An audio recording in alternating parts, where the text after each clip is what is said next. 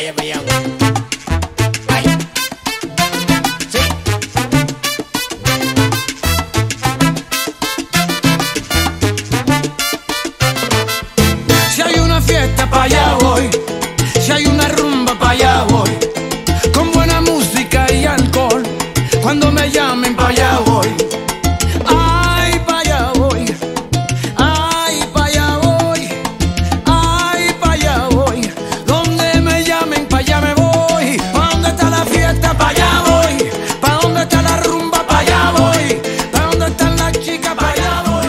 Hola amigos, ¿cómo están? Muy buenos días. Aquí les saluda su amigo Jesús Zelaya. Estamos a punto de ya iniciar este programa de Aquí estamos México.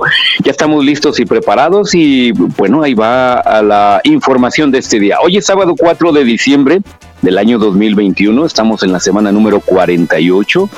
Estamos en el día 337 y solo faltan 28 días para que ya concluya concluyamos este año. Hoy es Día Internacional de los Bancos, de aquellas eh, instituciones amantes de la caridad. Eh, es Día Internacional también del guepardo, aquel felino que es el registrado que más rápido corre en tierra. Claro, por supuesto, en, en aire hay otros animales que son mucho más rápidos. Y bueno, le damos la bienvenida y adelante, Miguel.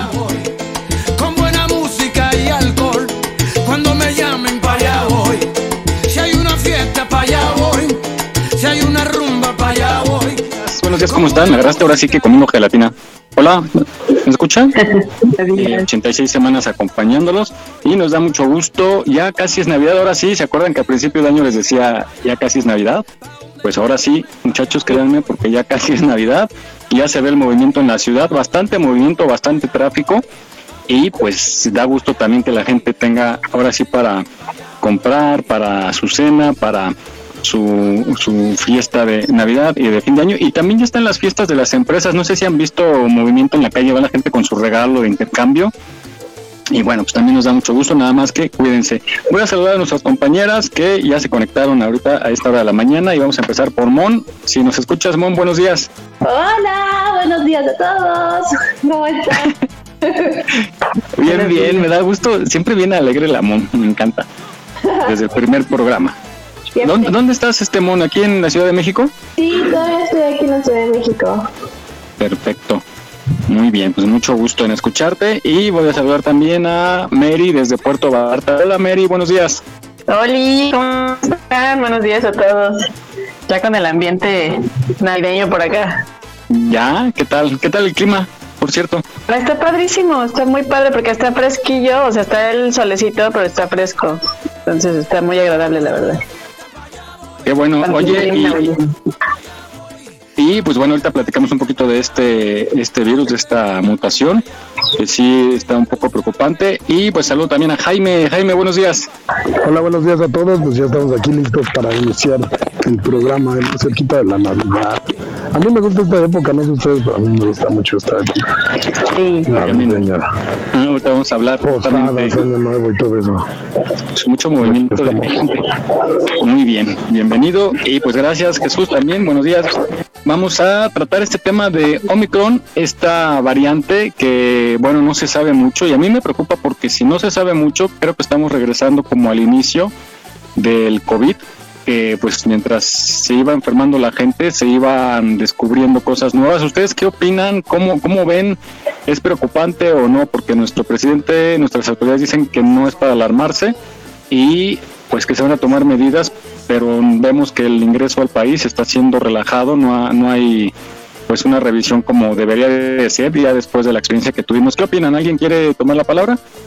Pues yo digo que si el gobierno dice que no es de cuidarse, tenemos que cuidarnos. Porque el gobierno al principio del COVID dijo que no era necesario usar cubrebocas. Entonces, creo que lo que nos informan tiene que ser al revés. Bueno, lo tenemos que tomar al revés porque eh, están comentando también que, o sea, que sí es muy contagioso, pero que no es tan peligroso como el, el COVID-19. Entonces, pues como digo, no tenemos mucha información, pero pues lo mejor yo opino que es cuidarnos otra vez al extremo, ¿no? O sea, tomar las mayores medidas posibles.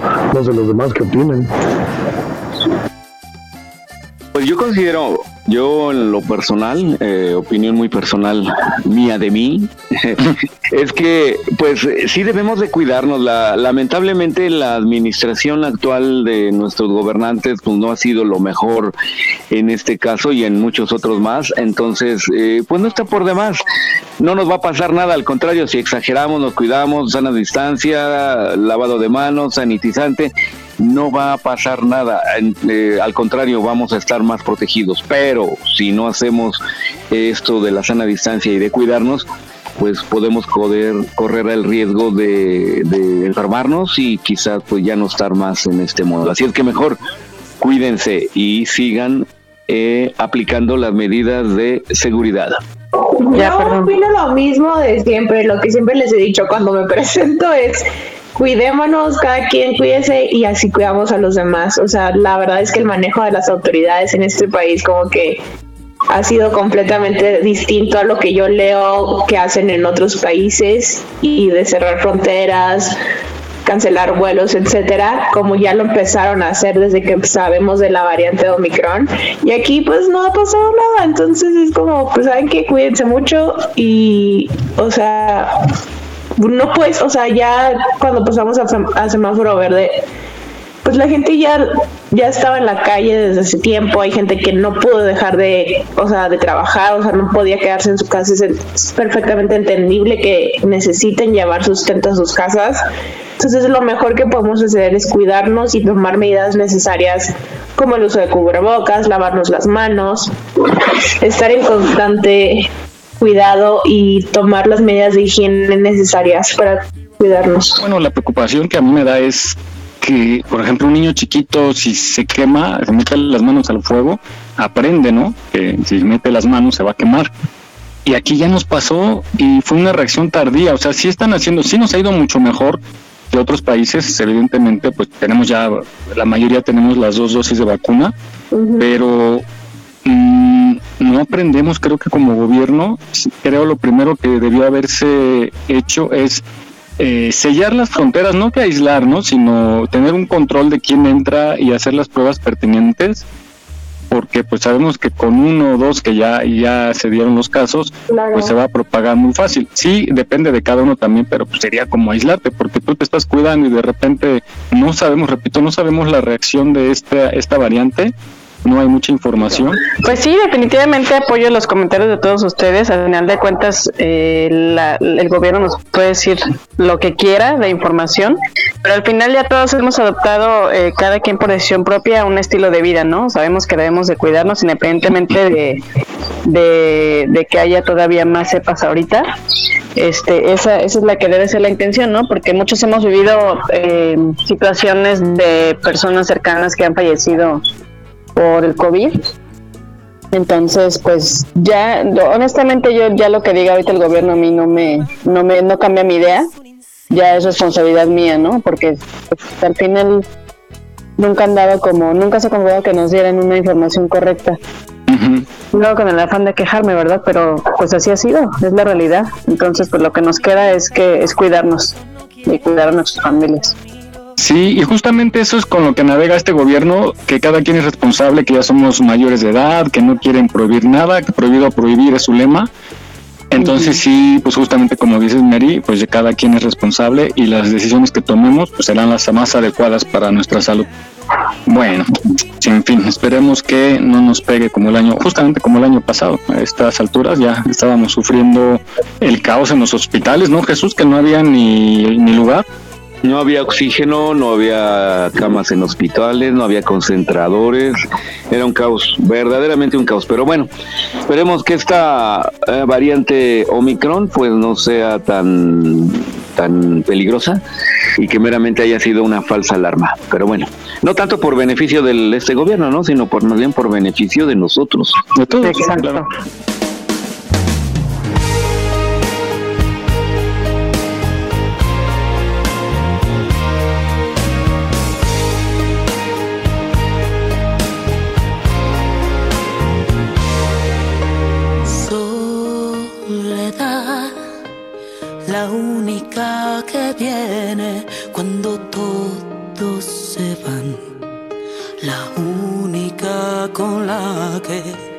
Puedo llorar, que no me hace ni un reproche. Deja que me desahogue a soledad. Bueno, pues otra de las cosas que nos pasa es que es una época, como decía Ginny, para muchos muy feliz, a él le gusta, a mucha gente le gusta esta época, la está esperando con ansias todo el año, pero hay algunas otras personas que les llega la depresión, ya sea por estar lejos de su casa, de las personas más queridas, o porque está en su familia pero siente soledad. Y este es como un grito callado, un grito en silencio y se titula Me estoy apagando y nadie se da cuenta. Para que observemos a nuestros amigos, a nuestros familiares, cuando los notemos medio raros, acercarse a ellos. Esto es lo que siente una persona deprimida. Vamos a escuchar.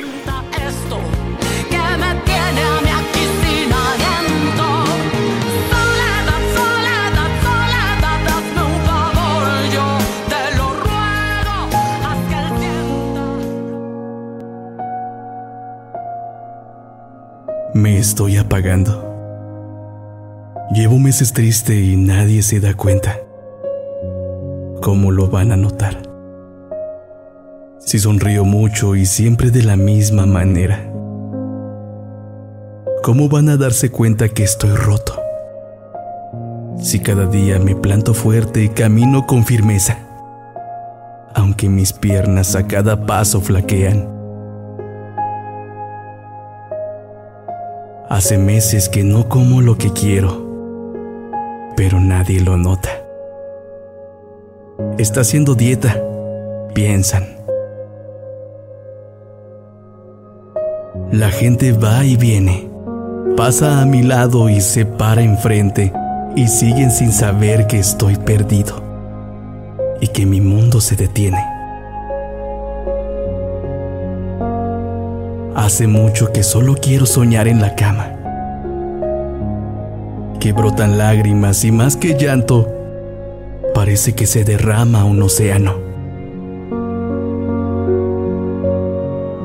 O tal vez sí sepan, pero no dicen nada. Han de pensar que es algo pasajero y yo sé que sí, que por mucho que esto me esté ahogando, tengo fe que terminará tarde o temprano. La tristeza no solo son lágrimas, en mí son brincos y sonrisas. La tristeza juega con el mundo y se disfraza de alegría.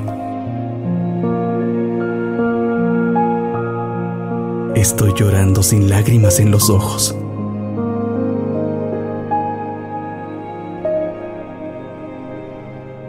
Estoy gritando con la boca cerrada. Estoy cometiendo el peor de los homicidios. Estoy cayendo al precipicio con anhelo de poder ser salvado.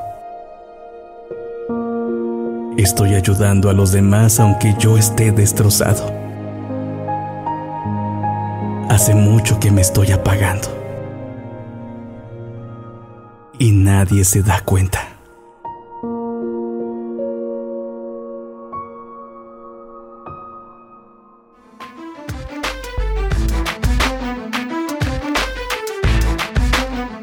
Aquí estamos, México. Esperamos tus comentarios a nuestro WhatsApp 56 294 1459. 56 294 1459. Continuamos.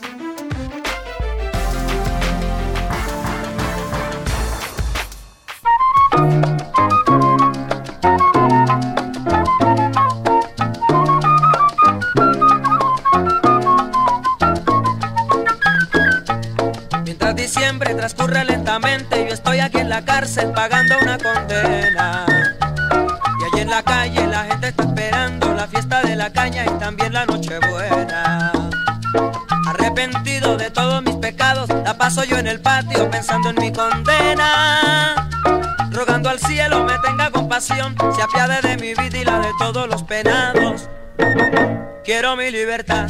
Señor juez, antes de Navidad, sáqueme de aquí. Quiero mi libertad. Muy bien, pues e- esta interesante reflexión nos hace pensar, por eso es reflexión, ¿verdad? Claro. Y este, y bueno, hay que estar al pendiente de nuestros seres queridos, de nuestros amigos, nuestros abuelitos, tíos, a lo mejor están solos y en estos momentos que en donde la gente pues tiene juntas, reuniones, abrazos y no balazos, pero hay que estar al pendiente de ellos, ¿no? Porque la soledad es algo que no toda la gente puede puede procesar y a veces eh, les lleva por una falsa salida o una enfermedad posterior que se complica todo. Pero bueno, es cosa de estar al pendiente de nuestros seres queridos y nuestros amigos. Adelante, Miguel. Efectivamente, sí es algo muy feo, muy triste, digo, todos quizá en algún momento hemos sentido, y, justamente sí pasa tal cual, ¿no? A veces cuesta trabajo aceptar que uno está deprimido. A mí, por ejemplo, a veces que sí, honestamente me pasa y me pasa muy seguido, y de pronto sí me preguntan amigas que si estoy bien, eh, tienes algo y uno dice, no, pues amanece así, pero yo creo que sí hace falta ir a checar a un especialista, a visitar, perdón, un especialista y que nos haga una revisión prácticamente de cómo estamos y pues para tratar de salir adelante si tenemos algo, porque se puede volver crónico y sobre todo en esta época, ¿no? Que aumentan los suicidios y alarmantemente está subiendo en los adolescentes. Normalmente son gente mayor, adultos mayores que se deprimen por diversas causas. Pues sí, acérquense a sus seres queridos, a sus amigos, si los notan un poquito extraños, tiéndanle la mano para que los puedan sacar de esta depresión. ¿Qué opinan, chicas? ¿Deprimidas o alegres este diciembre? Yo alegre, la verdad. Y qué, qué duro, porque para muchos es la, es la época más bonita, ¿no? Más de unión familiar, más de, de cosas bonitas y positivas. Y para mucha gente a veces es, es, es, es cierto, no nos damos cuenta que quizás sea la peor época del año, ¿no? Donde entran en esa depresión, en donde sienten que están solos, en donde sienten que nadie los quiere, ese tipo de cosas, ¿no? En, en la que, en el momento en el que se sienten derrotados y, y a veces por X cuestión no se acercan a nadie y termina la, la historia en, en algo fatal, ¿no? Que quizás se pudo haber evitado, que es lo peor del, del caso. Pero pues, Sí, también incluso el año pasado pues hubo muchas muertes, ¿no? También eso influye, eh, eh, siempre una, la muerte de un familiar duele mucho, pero cuando es en una época, en una fecha significativa, pues nos va a pegar más y cuesta mucho trabajo olvidar eso, ¿no? Exactamente. Pues eh, platiqué con Liz en la mañana, platicamos por teléfono y pues ella nos da su, su sugerencia y nos habla un poquito más sobre la depresión. Vamos a escucharla.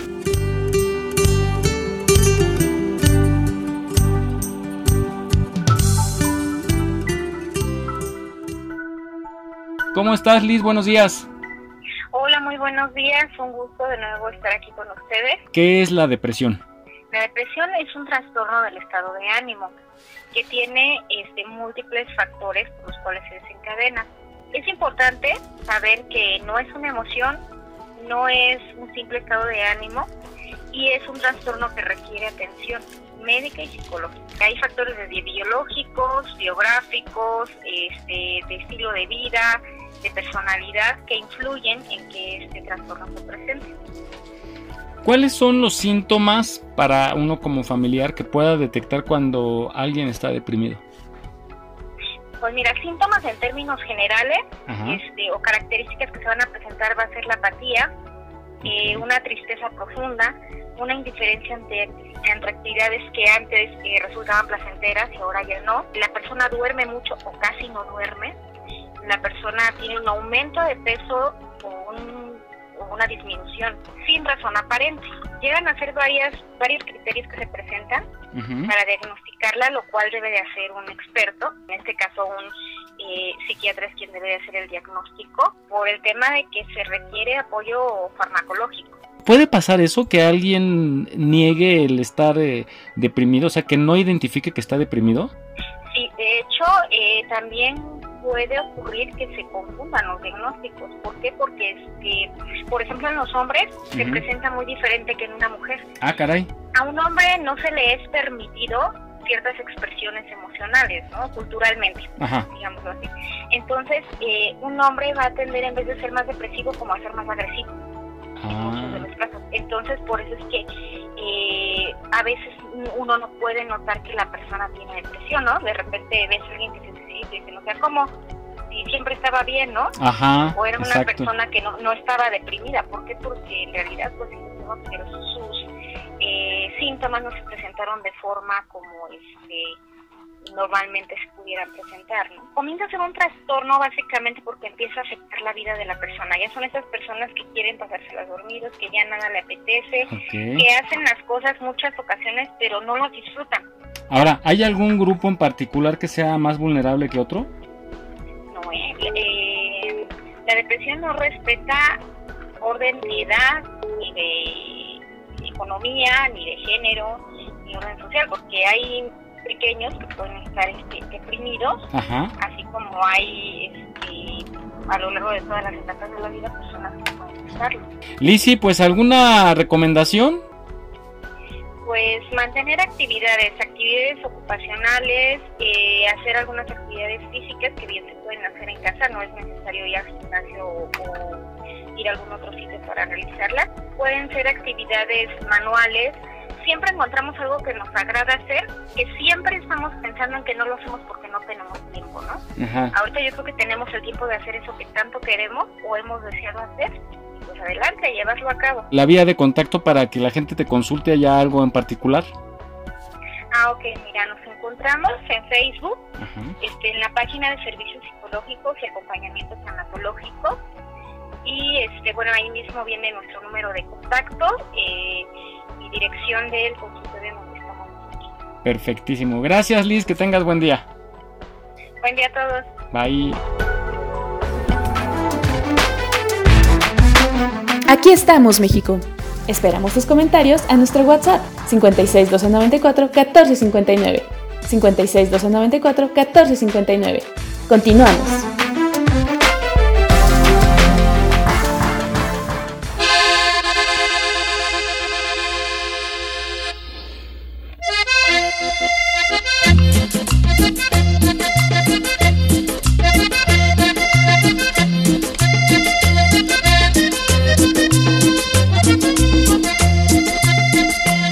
Muy bien, pues eh, qué interesante, ¿no? Las palabras de una especialista que de alguna manera sirven para, pues, eh, ubicarnos en nuestra realidad y, pues, llevar de una manera más ligera, más sobrellevadera este, este en este mundo. Muy bien, adelante, Miguel.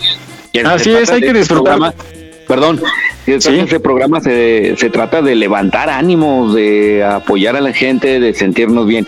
Y bueno, para eso estamos, aquí estamos México. Adelante Miguel, ahora sí. Justamente ese fue el fin, ¿verdad, Mon? Ah, pues aquí está Mon, que fue iniciadora de este programa también. Aquí estamos ahorita checando las imágenes del primer programa. Y pues justamente fue para eso, ¿no? Para llevarles entretenimiento y mucha buena vibra a la gente que iba a estar enclaustrada en su casa. Así es, este, este es propósito de este programa. Me acuerdo cuando me buscaste todavía, me acuerdo del primer programa y era como no hablar del tema covidiano y así. Este, la verdad es que estaba escuchando la cápsula anterior de la reflexión y esta, yo personalmente viví un episodio de depresión, vivo episodios de depresión y no es como la que hay una imagen que dice algo como uno, una imagen, una frase que dice como a veces quiero desaparecer, pero la realidad es que quiero ser encontrado. Y personalmente es algo que a mí, o sea, no es tan fácil como decir eh, pedir ayuda, buscar ayuda necesaria. O sea, yo en mi cabeza era como es que si tengo depresión, em, y lo acepto, entonces no tengo depresión, porque una persona que tiene depresión no acepta que tiene depresión, no, no acepta que tiene un problema, no acepta que está mal, entonces era como entonces no tengo depresión. Y pues nada, o sea, llegó un momento en que estuve en mi límite y fue cuando afortunadamente tengo familia que que está pues en proceso de o ha estado en procesos de terapia, de sanación, de muchos estilos diferentes y fue lo que me dio así como como que veía el cambio en ellos y dije, ah, pues me voy a acercar como para, o sea, si veo el cambio es porque algo, porque está funcionando lo que están haciendo. Entonces fue cuando decidí acercarme y no se crean, o sea, no fue como que fui y hablé públicamente con mi familia o algo así, sino que fue una persona o dos personas en específico a las que me acerqué y ya fue cuando llegué a terapia, pero no es tan fácil ni pedir ayuda ni acercarte. La verdad es que en lo personal también me cuesta, me cuesta mucho pedir ayuda. Es como si todos están bien, como porque yo voy a ir y me voy a acercar y les voy a decir, fíjense que tengo este problema. Entonces, no sé si sea como un pensamiento generalizado, a lo mejor podemos después hablarlo con Lizzie y ver como cositas en común o cosas atípicas, etcétera. Pero no se crean, o sea, de verdad no es tan fácil como decir, ay, hoy amanecí feliz. He conocido muchas personas que, o sea, mi caso pues no era como tan severo, o sea, sí como decía Liz, eh, yo me la pasaba dormida todo el tiempo, tenía ataques de comida, de que a veces comía mucho o a veces no comía nada, eh, ¿qué más? Mi forma de vestir cambió, pero también fue una cuestión de mi ambiente y de mis cómo eran mis movimientos en la Ciudad de México en cuanto a mi estilo de vida, en cuanto pues en la universidad, de cómo me movía, o sea, hubo muchos factores que creo que contribuyeron a que pasara por lo que pasé. Y pues nada, o sea, la verdad es que sí es como estar atentos, a veces es muy pues no es no es que sea complicado, a veces hay personas que son más reservadas y, por ejemplo, yo en mi caso no soy una persona que les esté preguntando cómo está, no sé qué, si un día se acercan a mí, la verdad es que yo siempre estoy abierta como para estar para cualquiera de ustedes o de mis amigos o de mi familia, etcétera, pero yo no me voy a acercar, yo no no me acerco me como, ay, hola, ¿cómo están? Este, ¿cómo vas? ¿Cómo te sientes? Y la verdad es que hace poquito perdí a un amigo por depresión y fue un suicidio y la verdad es que es algo que que me culpé mucho al principio porque decía es que yo estaba mal y cómo le puedo ofrecer ayuda a alguien si yo estoy mal. Pero la depresión viene en sonrisas, vienen tristezas, vienen arranques de ejercicio, vienen arranques de comida en todo tipo. Entonces, pues este, tratemos de ser más observadores o por lo menos con las personas que están a nuestro alrededor y que más amamos, pues tratemos de hacerlo y de verdad hay mucha gente allá afuera y les digo, no están solos y cualquier cosa que necesiten se pueden acercar con nosotros y seguro tenemos contactos y conocemos gente que los pueden ayudar. Muchas gracias, Mon. Y sí, efectivamente, yo creo que a todos nos ha pasado, pero bueno, algunos en mayor intensidad o en menor, y pues lo importante es, como dices, aceptarlo. Es bien difícil. Yo también de pronto en mis crisis yo decía, es que si yo estoy consciente que estoy teniendo esto, ¿para qué voy a un psicólogo, no? Si yo sé que estoy mal o que no la estoy pasando bien. Y, creo que esa es la parte de la negación, como decía Lizzie y como bien decías tú. Entonces, pues muchas gracias por tu testimonio y por ofrecer también tu mano ¿no? Para quien lo necesite, este, qué mejor que escucharlo de alguien que lo ha vivido, que lo está viviendo incluso, ¿no? Y este, pues aprendamos un poquito, y, pero vamos a disfrutar cada momento. Yo siempre he dicho que hay que disfrutar cada segundo, olvidar los malos momentos, olvidar los rencores y disfrutar, agarrar lo bonito de los momentos, ¿no? Porque es lo que nos vamos a llevar y lo que vamos a dejar pues, es eso, los buenos momentos. Entonces, a disfrutar porque pues sabemos que podemos salir de donde estamos, chin, nos resbalamos y nos golpeamos la cabeza y ahí quedamos. Entonces hay que planear nuestra vida a corto plazo y disfrutarla cada momento, ¿no? A veces llega la lluvia para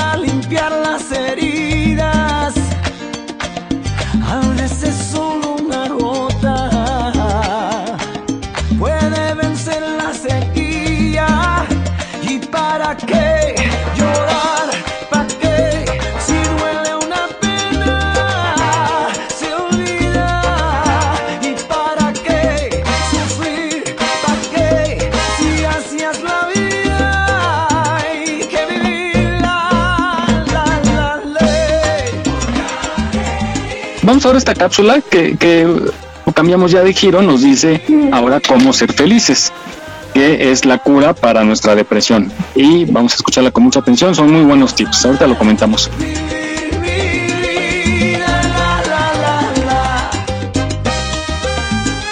El otro día me encontraba caminando por la calle, cuestionándome lo mismo una y otra vez. ¿Cómo puedo ser feliz? ¿Por qué no lo soy? ¿Cómo le hago? ¿Dónde está? ¿Por qué no la he encontrado? Cuando de pronto la voy viendo de frente y de cerca. La felicidad es como una mariposa.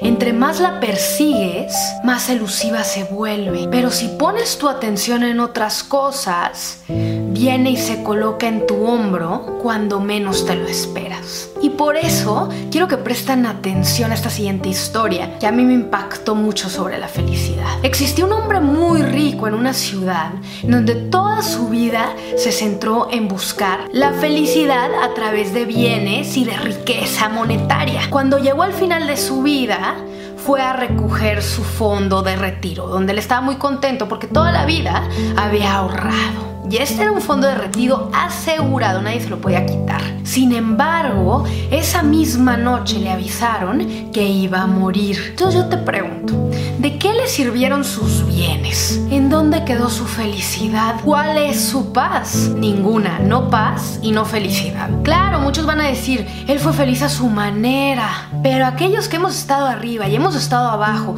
y hemos conocido a todo tipo de personas, sabemos que la felicidad no se consigue ¿Quieres saber cómo se consigue la felicidad? ¿Quieres que te revele ese secreto? La felicidad se consigue cuando te olvidas de buscarla, cuando comienzas a buscarla y a descubrirla a tu alrededor y que siempre estuvo ahí, cuando abandonas el egoísmo y buscas darle felicidad a todos aquellos que te rodean. Busca por la felicidad y el sustento de tu propia familia y luego comparte con todos aquellos que tengan menos que tú. Trata de ayudarle a las personas. Muéstrale a los tuyos cómo sufren ellos que no tienen nada. Cómo a veces ellos ni siquiera se quejan. Continúan con la vida con esperanza en vez de quejas. Es solo así como tú y ellos van a conocer la verdadera felicidad. A veces las mejores cosas vienen cuando menos te lo esperas. Recuerda, la felicidad es como una mariposa. Entre más la persigues, más elusiva se vuelve. Pero si pones atención en otras cosas, viene y se coloca suavemente en tu hombro, cuando menos te lo esperas. Y si aún te estás preguntando cómo ser feliz, te voy a decir cinco cosas para que a partir de ahora las puedas aplicar en tu día a día. Uno, Cuida tu cuerpo haciendo ejercicio. Al hacer ejercicio, nuestro cuerpo produce proteínas y anticuerpos para protegernos de enfermarnos. Y no solamente eso, comienzas a despedir endorfinas que te terminan dando felicidad y mucho más energía en tu día. Dos, Haz algo bueno por alguien.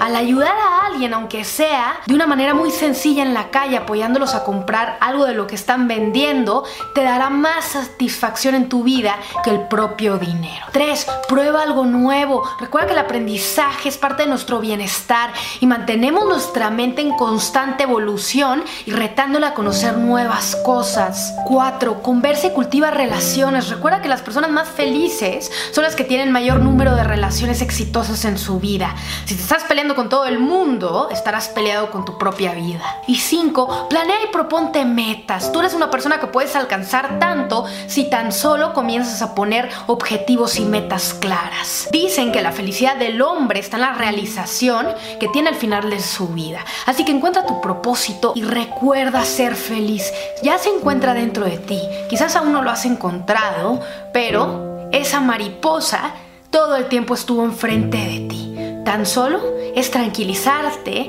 mirar hacia un lado y eventualmente sentirás que ligeramente vino a saludarte a tu hombro.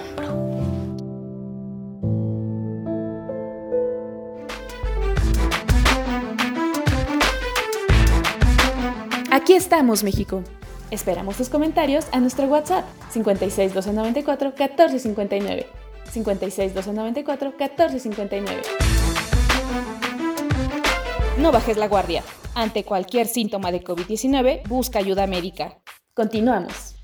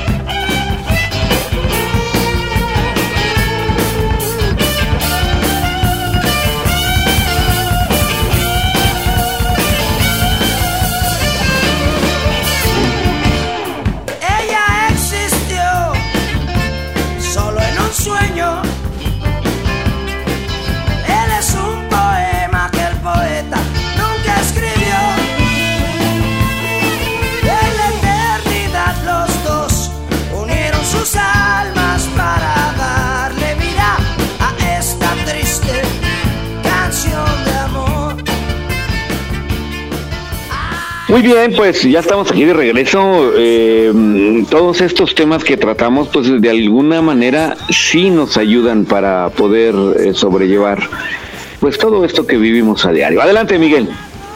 Así es, muy buenas recomendaciones, sobre todo la de hacer ejercicio es buenísima, es muy buena. Yo, este, la verdad casi no hago ejercicio, pero por cuestiones médicas ya me encargaron y te sientes mucho mejor, descansas muy bien.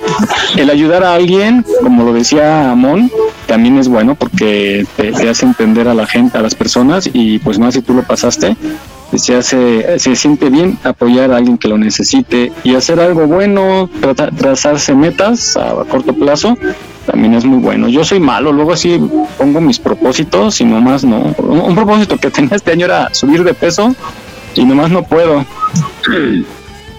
¿Qué, tendría que hacer aparte de comer tortas, tamales y tacos? Unos taquitos, taquitos de canasta, tamales, eh, eh, no sé, chilaquiles. A mí me gusta que devore la fritanga y que nunca se le olvide que a mí me gusta su panza. Doctor, eh. A mí me gusta que no ande con tonterías, que si tiene hambre en la noche coma con mucha alegría un caballero que coma con picante, que le gusta el tocino y de fritanga se tragante. No importa que, se me engorde más. A mí me gustan panzones,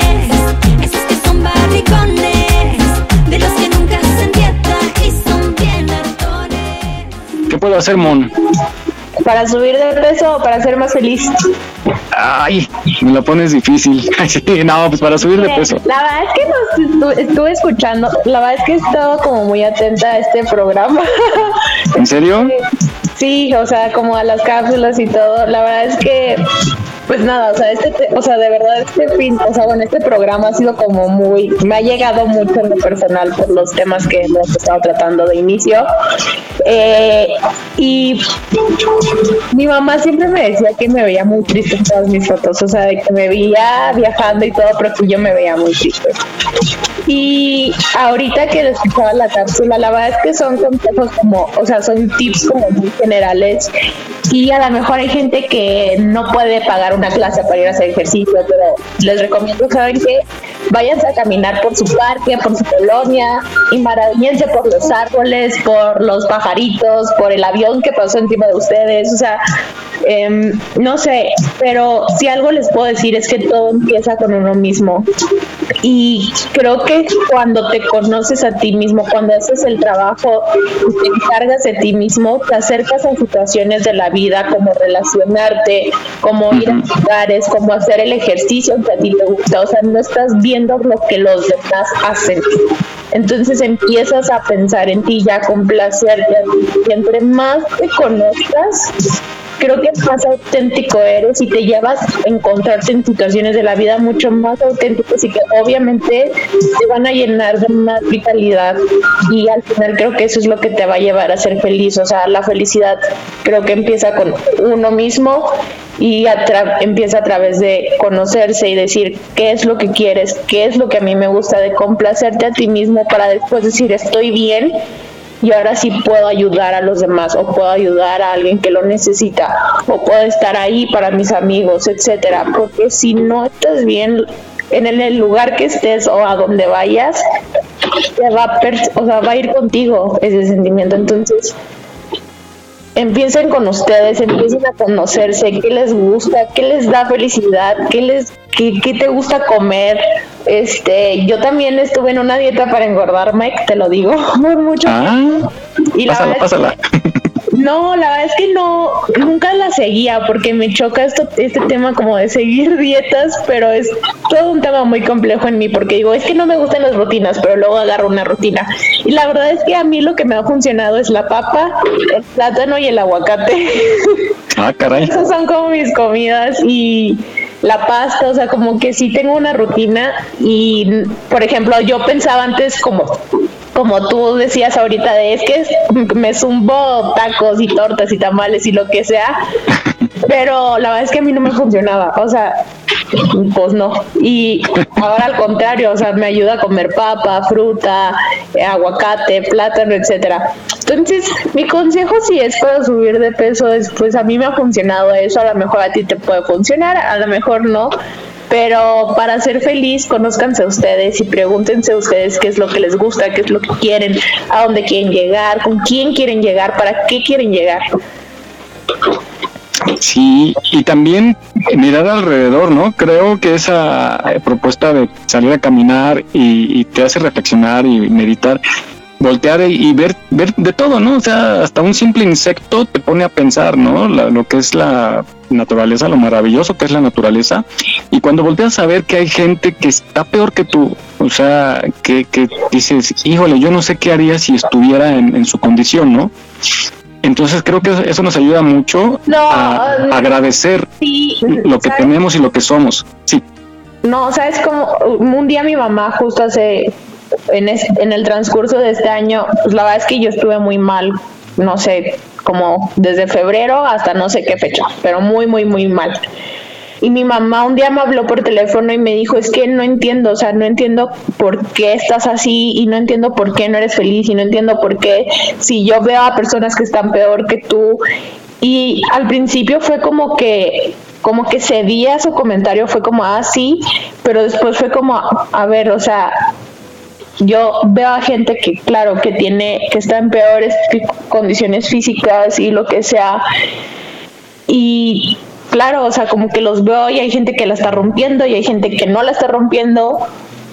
Y después me veo a mí misma y fue como que ese día le dije, como que como que no interactué con ella y como que la dejé que se fuera y no hablé con ella como por tres días y me sentía muy, muy, muy, muy enojada, o sea, como por su comentario, porque te digo, al principio cedía su comentario y fue como, ah, sí, estoy de acuerdo contigo, pero después fue como, no podemos tú no sabes lo que está pasando en la cabeza de otra persona. Y sí, o sea, hay personas, porque mi mamá me dijo, o sea, es que él no tenía pierna o no, no sé qué, bla, bla.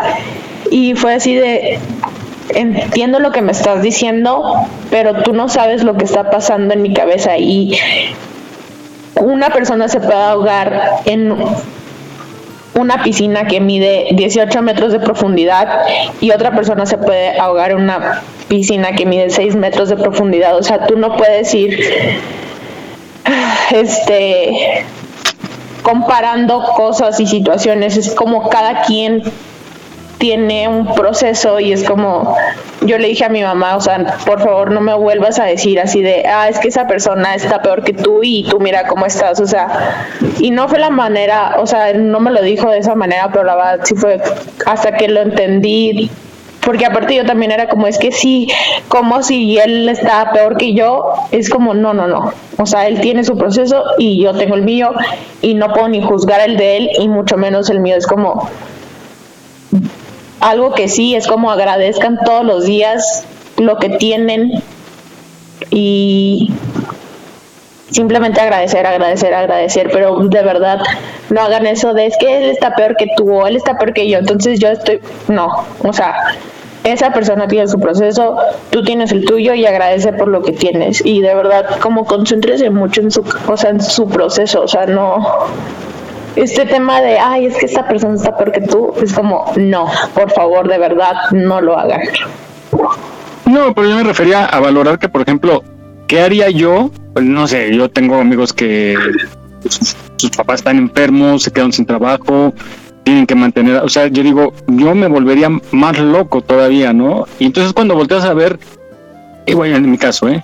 Eh, valoras lo que tú consideras que te falta o que no puedes o que te está atorando y dices, carajo, o sea, al lado de él estoy en la gloria, voy a echarle ganas y si puedo apoyarlo y todo, ¿no? Pero sí como mirar alrededor, o sea, y, siempre va a haber gente mejor que tú y peor que tú en todos los aspectos. Entonces, sí, bien, yo sí te compro la de conocernos, de, de relajarnos y analizar lo que somos y a dónde queremos llevar, llegar perdón, y no siempre necesitas tener a alguien, ¿no? Pero si hay alguien que va por el mismo rumbo, pues bienvenido, bienvenida. Entonces, por eso era mi comentario y este, qué bueno que coincidimos en algunas cosas. A ella le gusta, a ella le gusta, a ella le gusta, a ella le gusta. A mí me gusta. A ella le gusta. Baila me gusta. A ella le gusta. Mami, mami, con tu body, este party es un safari. Todos miran cómo bailas, hoy tú andas con un animal. Mami, mami. Bueno, dejemos ya este tema y va, bueno, es igual de triste con los payasos. A mí me dan miedo los payasos. ¿A ustedes les gustan los payasos? ¿Sí les gusta? Eh, no. ¿El circo? Como ¿No? que me dan igual. Ya. Me asustan ni me gustan. ¿Tú, Jesús? Pues fíjate que como que ya hay varios tipos de payaso, ¿no? Este, eh, Uno de ellos son Platanito, Chuponcito y este tipo de payasos que son más como como mercantilistas, ¿no? Como eh, estar elaborando sketch para, para vender, para impactar. Y, y el payaso de, bueno, yo recuerdo cuando era chico, eh, iba al- a los circos, pues eran payasos totalmente desconocidos, ¿no? Que hacían su rutina en un circo y, y era pues entretener con el eh, acto chusco de que se tropiezan, se caen, etc. Y ahora es eh, más de verbal, ¿no? De el estar hablando, diciendo chistes, pero vestido de payasos. O sea, ya no es la cuestión eh, física de- del actuar con el cuerpo. Pero bueno, sí hay unos que sí me gustan, hay unos que no me gustan, este, así como cantantes puede haber. Bueno, pues tú tienes una cápsula, tienes información acerca de ella. Pues vamos a escuchar cómo surgieron y desde cuándo surgieron los payasos, que son estos eh, personas que nos daban o se encargaban en aquel tiempo de pues alegrar un poquito el ambiente de las reuniones. Vamos a escucharla. Vente conmigo, así es.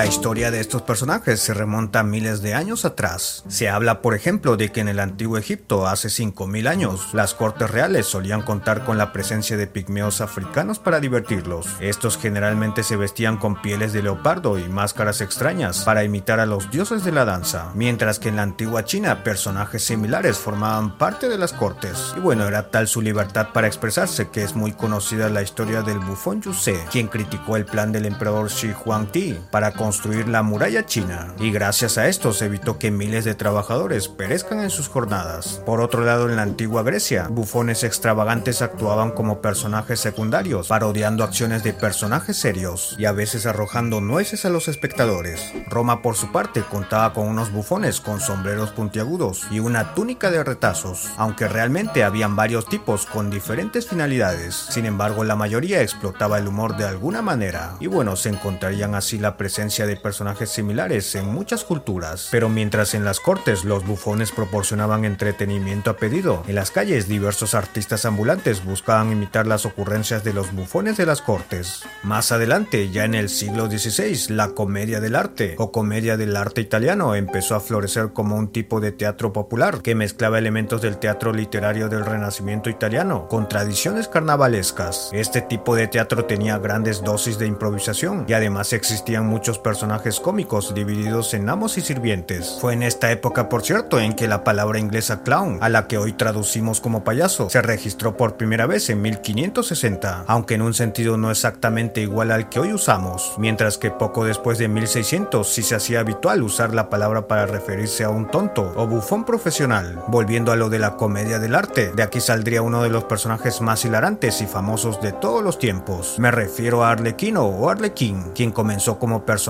secundario en los actos y pronto se convirtió en uno de los favoritos del público, adquiriendo cada vez más protagonismo. Este portaba una máscara negra y un bate con el que frecuentemente golpeaba a sus víctimas, además de un traje de malla de estampado romboidal.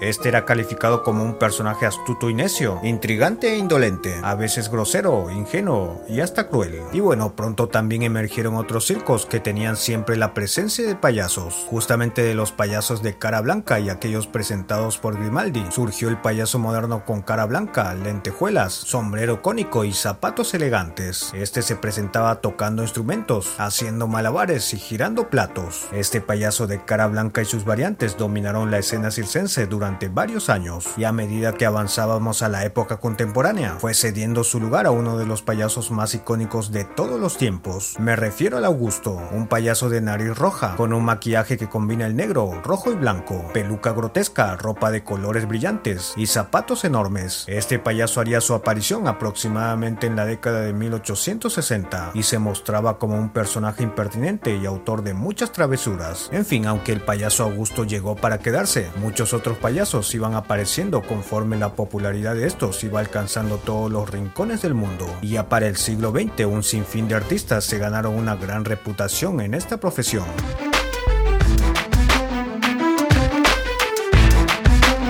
Aquí estamos, México. Esperamos tus comentarios a nuestro WhatsApp 56 294 1459. 56 294 1459. No bajes la guardia.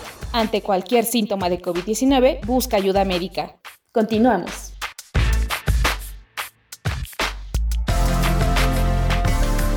Recuerdo que yo lo conocí bailando, con cada mentira me fue enamorando bajo la luna llena fue que me hizo suya, fui suya. Eso es lo que pasa por hacerme buena, hombre como el que no valen la pena. Tienen que saber que si me fui fue culpa suya,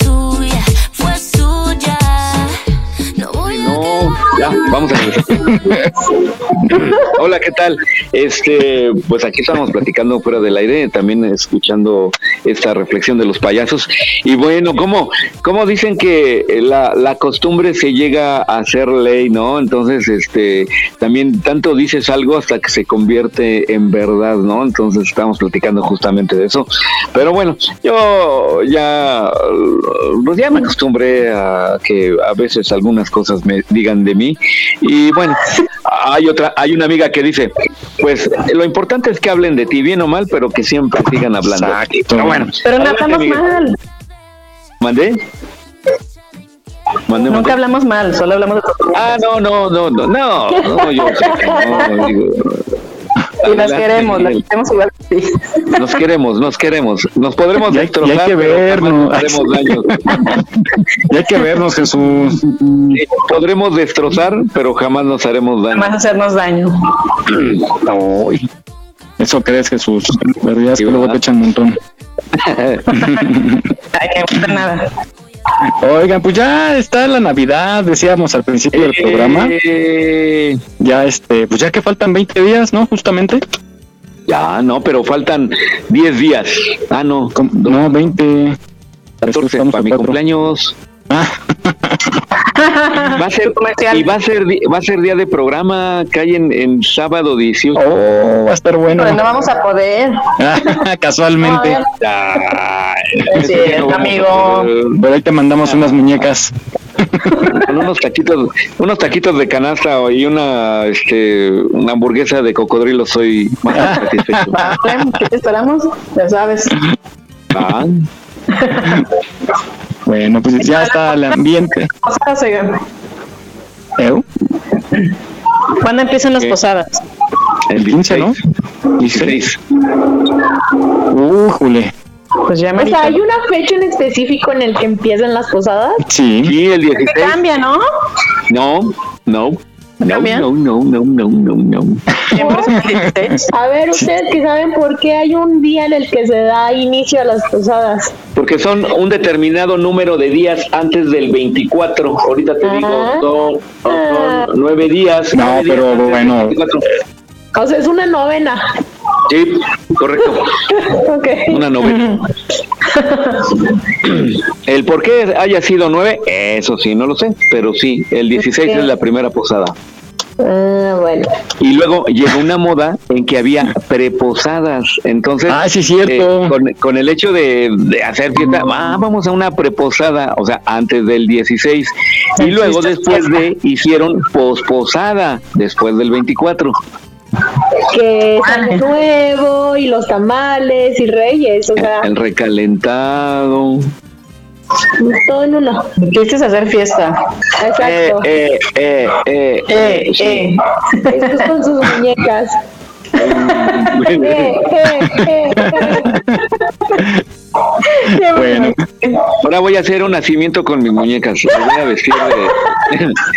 las voy a vestir de. de, de- Pero vístelas, vístelas primero. de, de Rey de- Mago, Dije, de, "No, ya me voy a ir a de- de dormir, San José y de ¿qué María.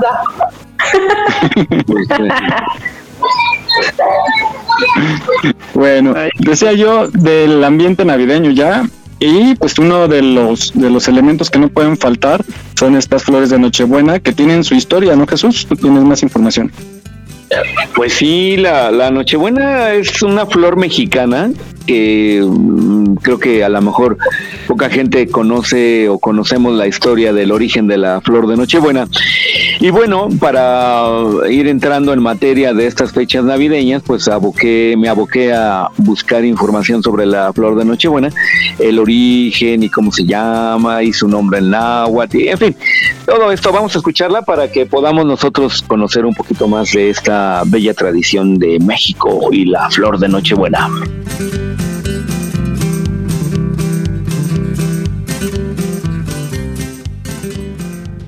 El origen de la flor de Navidad, de Nezahualcóyotl a Poinsett y hasta nuestros días. La flor de Pascua, originaria de México y cuyo nombre indígena es Huetlazóchitl, tiene una larga e interesante historia, entre leyenda, fantasía e incluso forma parte de la historia nacional en una de sus épocas más tumultuosas. Huetlazóchitl significa flor de pétalos resistentes como el cuero o flor de pétalos de cuero, aunque también se puede traducir como flor que se marchita. Su nombre científico es Euphorbia pulcherrima y que significa en latín la más bella. Contrario a lo que generalmente se cree, la Nochebuena no es una flor, es una planta, y las hojas rojas que se observan como flores no son más que extensiones de la misma planta. Los aztecas la cultivaban para extraer tinta para sus cueros, textiles y cosméticos. La tenían como símbolo de pureza. Además le daban usos medicinales, como por ejemplo, para tratar la fiebre.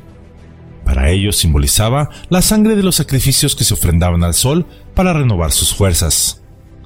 La flor de Nochebuena fue altamente apreciada por Nezahualcóyotl y Moctezuma, aun cuando por las condiciones climatológicas no era posible cultivarlas en Tenochtitlan. Aún así, esta planta, entre los pueblos mesoamericanos, tenía un gran significado tanto en la vida religiosa como en la cotidiana. Posteriormente, durante el resto de la época colonial, los novohispanos comenzaron a utilizarlas para decorar sus nacimientos, adornar las iglesias y formar guirnaldas decorativas. En nuestro país, México, la Cuetlazóchitl es conocida con distintos nombres. En Chiapas se le llama Sillojo en Durango, Catalina. En Guerrero, Michoacán, Veracruz e Hidalgo se le conoce como Flor de Pascua y en Oaxaca como Flor de Santa Catarina. Hay también quienes le llaman Flor de Fuego o Bandera. Fuera de México es conocida como hoja encendida, esto en Centroamérica, Corona de los Andes en Chile y Perú, o simplemente como Flor de Navidad en Venezuela. En Argentina se le conoce como Estrella Federal, por haber sido el símbolo que escogieron las fuerzas federalistas en el siglo XIX para combatir a quienes pugnaban por la implantación del centralismo en aquel país. De hecho, es la flor nacional. Pero finalmente, e irónicamente, sería un enemigo de México quien se encargaría de darla a conocer a nivel mundial. Su nombre fue Joel Roberts Poinsett. Poinsett llegó a México con una generosa propuesta, irónicamente hablando, la de ofrecer el reconocimiento de los Estados Unidos al Imperio Mexicano encabezado por Iturbide, a cambio de que este último cediera las tierras del norte, es decir, Texas, Nuevo México, Alta California, Sonora, Coahuila y Nuevo León, argumentando que eran una carga para el Imperio Mexicano, proponiéndole además a Iturbide adoptar un sistema republicano como el de los Estados Unidos. Por supuesto, la respuesta de Iturbide fue un tajante no. No olvides seguirnos en nuestra página en Facebook. Aquí estamos, México. Si tu ciudad cuenta con alerta sísmica, recuerda que puedes tener hasta 60 segundos para ubicarte en un lugar seguro. No bajemos la guardia. Continuamos.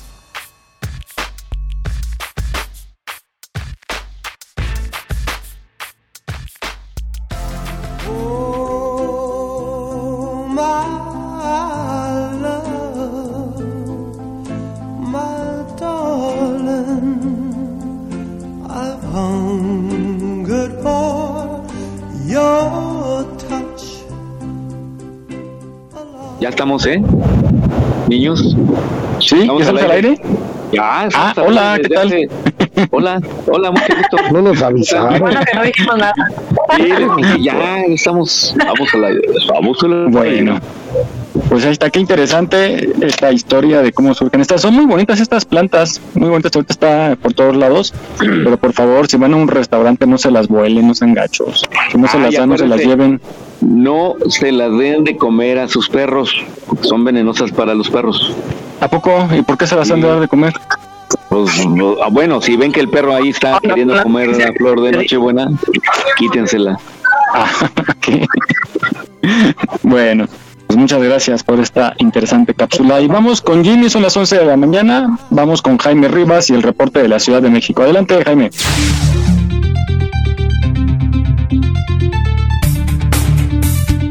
Claro que sí, Miguel, muy buenos días a todos, pues ya estamos aquí listos para, pues con este buen clima que ya nos está, nos está dejando este día sábado. Eh, 24 grados la máxima para el día de hoy, clima despejado, no vamos a, a tener lluvias el día de hoy, entonces podemos aprovechar para lavar. Y pues el día de hoy va a haber varias marchas y manifestaciones, entonces les hace la invitación para eh, pues evitar la zona de reforma, ya que va a haber diferentes marchas desde el Ángel de la Independencia y en la zona del Monumento a la Revolución, desde las 9 de la mañana hasta las 4 de la tarde aproximadamente vamos a tener ahí diferentes movimientos. ¿El no circula? Aquí me toca Eh, hoy. no, circula para hoy, aplica de manera habitual para vehículos con holograma 1 y vehículos con, perdón, holograma 1 que tengan terminación de placa impar. Es el tercer sábado, entonces toca el, eh, vehículos con holograma Los nones, los nones. números nones, pues obviamente también para los vehículos con holograma 2 holograma 0 y doble 0 están exentos de este programa. Entonces, es lo que tenemos hasta ahorita, el dato de la vacunación. Se me fue ahorita, pero se los recupero y se los comento en el otro reporte.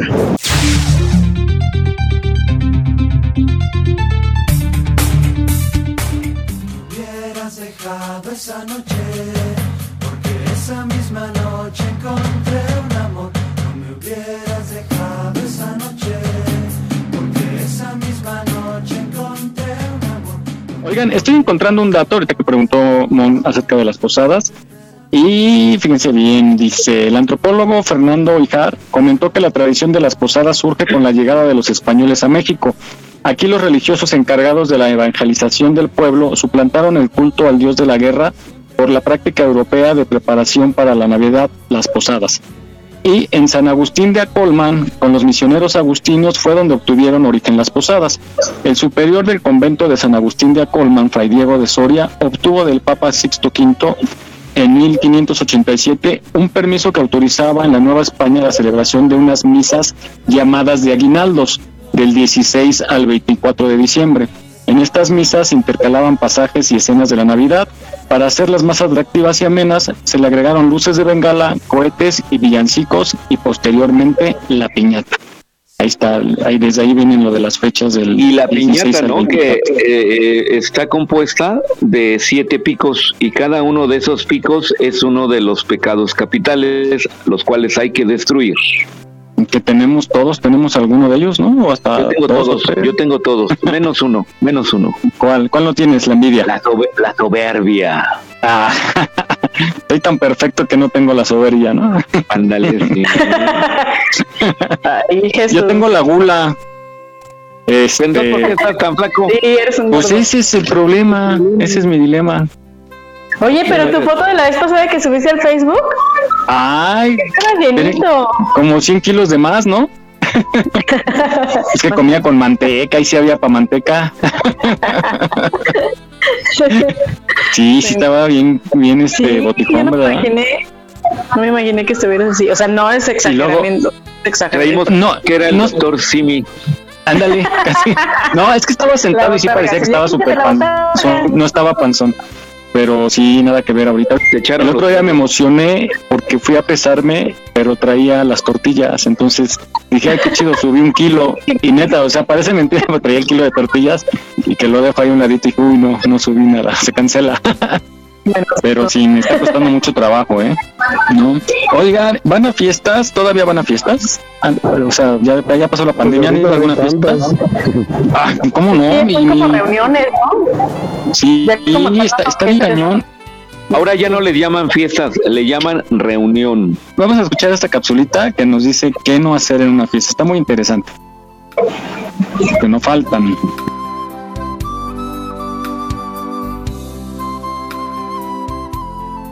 Mucha gente nos gusta la fiesta, pero hay ciertas cosas que no deberíamos de hacer nunca. La cosa número uno sobre la que les voy a hablar sería mezclar alcoholes. Nunca es bueno estar tomando más de dos tipos de alcohol, por ejemplo cerveza y whisky, o por ejemplo ron y whisky, o por ejemplo vodka y tequila. El punto número dos sería nunca ir al baño hasta que ya literalmente te estás orinando. Muchas veces cuando estamos en una fiesta, en un antro o en un bar, mucha de la gente hace esto que les estoy diciendo. Va al baño ya hasta que sienten que realmente se están orinando y esto forma una cola inmensa. Y si tú vas cuando estás a punto de orinarte, es más que obvio que vas a sufrir bastante. La número 3 sería ir con el DJ a pedirle una canción. Apúntele bien. Tengo amigos que son DJs y primos que son DJs. Incluso me ha tocado a mí estar en la cabina cuidando la canción y metiendo la siguiente, ya que ellos van al baño o alguna cosa así. Ha llegado mucha gente a pedirme alguna canción y la verdad es un poco irritante tener que decirles, ahorita te pongo tu canción o de plano decirles, ¿sabes qué? Vete para allá. Muchas veces cuando pides una canción al DJ va a ser muy difícil que te ponga la canción. Porque simplemente no quiere o porque simplemente está tocando en un BPM más arriba de la canción que tú le pediste. Incluso hay gente que llega a ofrecerle dinero al DJ para que le ponga la canción. O también me ha tocado gente que se pone agresiva al pedirte una canción. Así que no lo hagan por favor. Dejen al DJ tocar ya que para eso le están pagando. La número 4 sería besarte con un o una desconocida. Nunca sabes quién es la persona realmente con la que te estás besando, a cuántas personas ha besado o simplemente si tiene herpes. No lo sabemos. Es algo también bastante peligroso ya que si besas a alguien que no es de tu grupito de amigos, corres el riesgo de que esa persona tenga novio o novia y no te haya dicho. Tengo amigos que han hecho esto de besarse con alguien que no conocen y les acarrea muchos problemas ya que resulta que la niña o el niño tenían novio o novia. Y esto nos lleva al punto número 5. Nunca te agarres a golpes en una fiesta. No conocemos con quién nos estamos metiendo y puede ser bastante peligroso. Aparte de que no toda la gente hoy en día es honesta para sacarse un tiro uno contra uno. Va a ser muy feo sacarte un tiro dentro de un bar o algún establecimiento en donde estés tomando. Que la otra persona traiga una navaja, una pistola o simplemente tome una botella del suelo o que te salgas a la calle y te caigan todos en bola porque hoy en día no mucha gente es honesta a la hora de pelear. Podría salir bastante lastimado. Como cuando ella me dejó.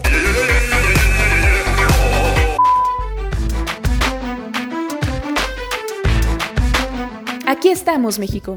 Esperamos tus comentarios a nuestro WhatsApp 56 294 1459.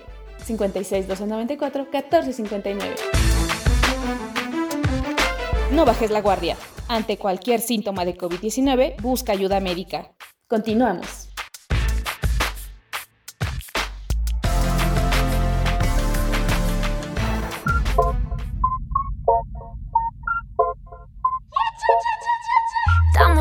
De fondo suena un ritmo violento. Mi cuerpo se va moviendo y tú te pones contento. Hace unas horas no te conocía, era de noche y ahora de día. Yo que decía que no bebería y sigo aquí contigo todavía. No sé qué pasó el sábado, pero comenzó el viernes y aquí seguimos bailando. Este party dura 24/7, no sé qué pasó el sábado. Muy bien, pues ahora ya sabemos eh, esto de esta, mm, esta cápsula de qué hacer en una fiesta, qué no hacer en una fiesta y qué hacer. Adelante, Miguel. Oye, eso de ir al baño cuando no sientas muchas ganas está bien, porque es cierto, ¿eh? Cuando, si vas ya cuando te estás haciendo y, te- y vas al baño y está la fila, ¿no? De la gente que ya está por entrar. Qué horror. Y eso de besar a una desconocida, no besar a una desconocida, me suena, me suena, Mary, a un ¿Te evento contó? por ahí que me invitaste. Es una coincidencia. Sí. Ajá, sí. exacto. Nada, Emma que es, es experta en eso. No, Y tú. después de todo lo que pasó, hasta el final se enteró que regresó a la chica y, y ¿Tú yo creo crees? que ahí ¿No te sabes esa historia, Mon? No. la Ahí te va. nota, ¿verdad? A ver, Me invita a una fiesta, a una reunión, les llaman, les llamaban ya reunión desde ese entonces.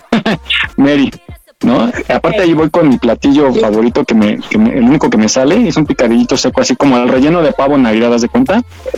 Que ya llegó bien mono y el que te ayuda. y ya. Entonces, eh, eh, pues había poca gente, realmente fue poca gente, ¿no, Mary? Era una reunión Sí. así como de, de- de amigos.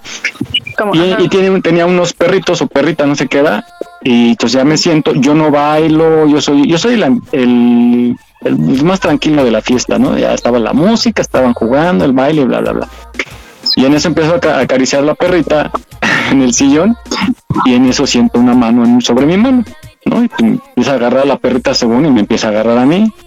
Y pues ya, total que empezó como a coquetear y ahí anduvimos y los demás jugando. ¿Cómo se llama? ¿Yenga o cómo se llama el juego? Sí, el Bueno, Yenga. ellos, ellos entretenidos, ¿no? Y ya, pues total que... Y tú no, y tú no. Pues yo también, yo acá con- acariciando a la perrita. y, y- No le y digas también a la de, la a la amiga de Mary.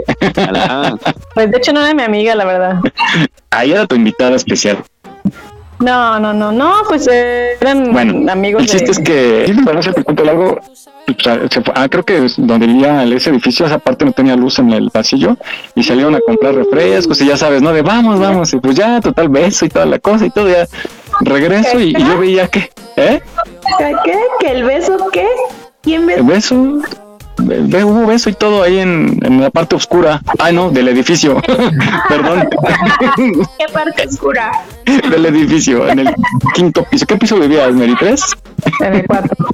En el- Oh, imagínate, la besé en el cuarto. Ellos estuvieron ahí para agasajarse. Estuvimos platicando en braille y toda la cosa, ¿no? y ya regresamos y de pronto yo veía que estaba muy pegado a ella un tipo. Y ya, pues chupe y chupe el chavo, juegue y juegue, y, y yo por acá así, y de repente ya me entero después, mucho después, que era su esposo. pero después de, después de ya de que había terminado la fiesta, ¿no? Sí, ya. Pues sí, mucho después. Oye, y este porque- cuate no, no hizo ningún gesto de, de desaprobación o No, hasta celebraba porque ya luego jugamos todos. Me integré al juego. Jugando. Estaba bien clavado en el juego y en el chupe. ¿Él sí era Ajá. tu conocido, Mary? O sea, sí, no digas, no digas nombres. Sonsa. Córtenle. Bueno, pues ahí está. Y, y- y tiempo después me entero que era casada. y aparte morrita, ¿no? Es bueno, yo estaba Oye, en mil años eso. Yo la conocí ese la- día. A lo mejor eran swingers y estaban ahí en práctica. Pues a lo mejor. Estaban Ándale. colectando gente. Ándale, haciendo el, el casting. de cacería. Pero no pasaste la prueba porque ya no te hablaron, Mike. Sí, no. ¿Qué, qué, como viste? No, la verdad no, no. Tiene la mano muy chica. La mano muy chica. No importa, vuelvo a presentar el examen.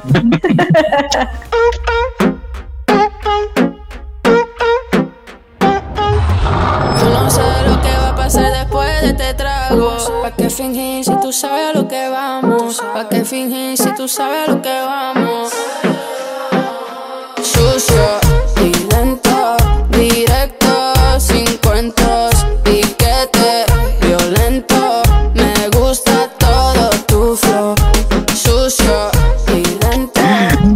la segunda oportunidad. No, Mike, ahí para el otro ya sabes, ¿eh, Mike?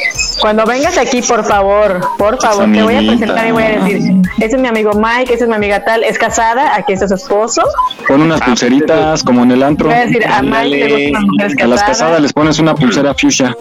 No, no, en los, en los clubs swinger.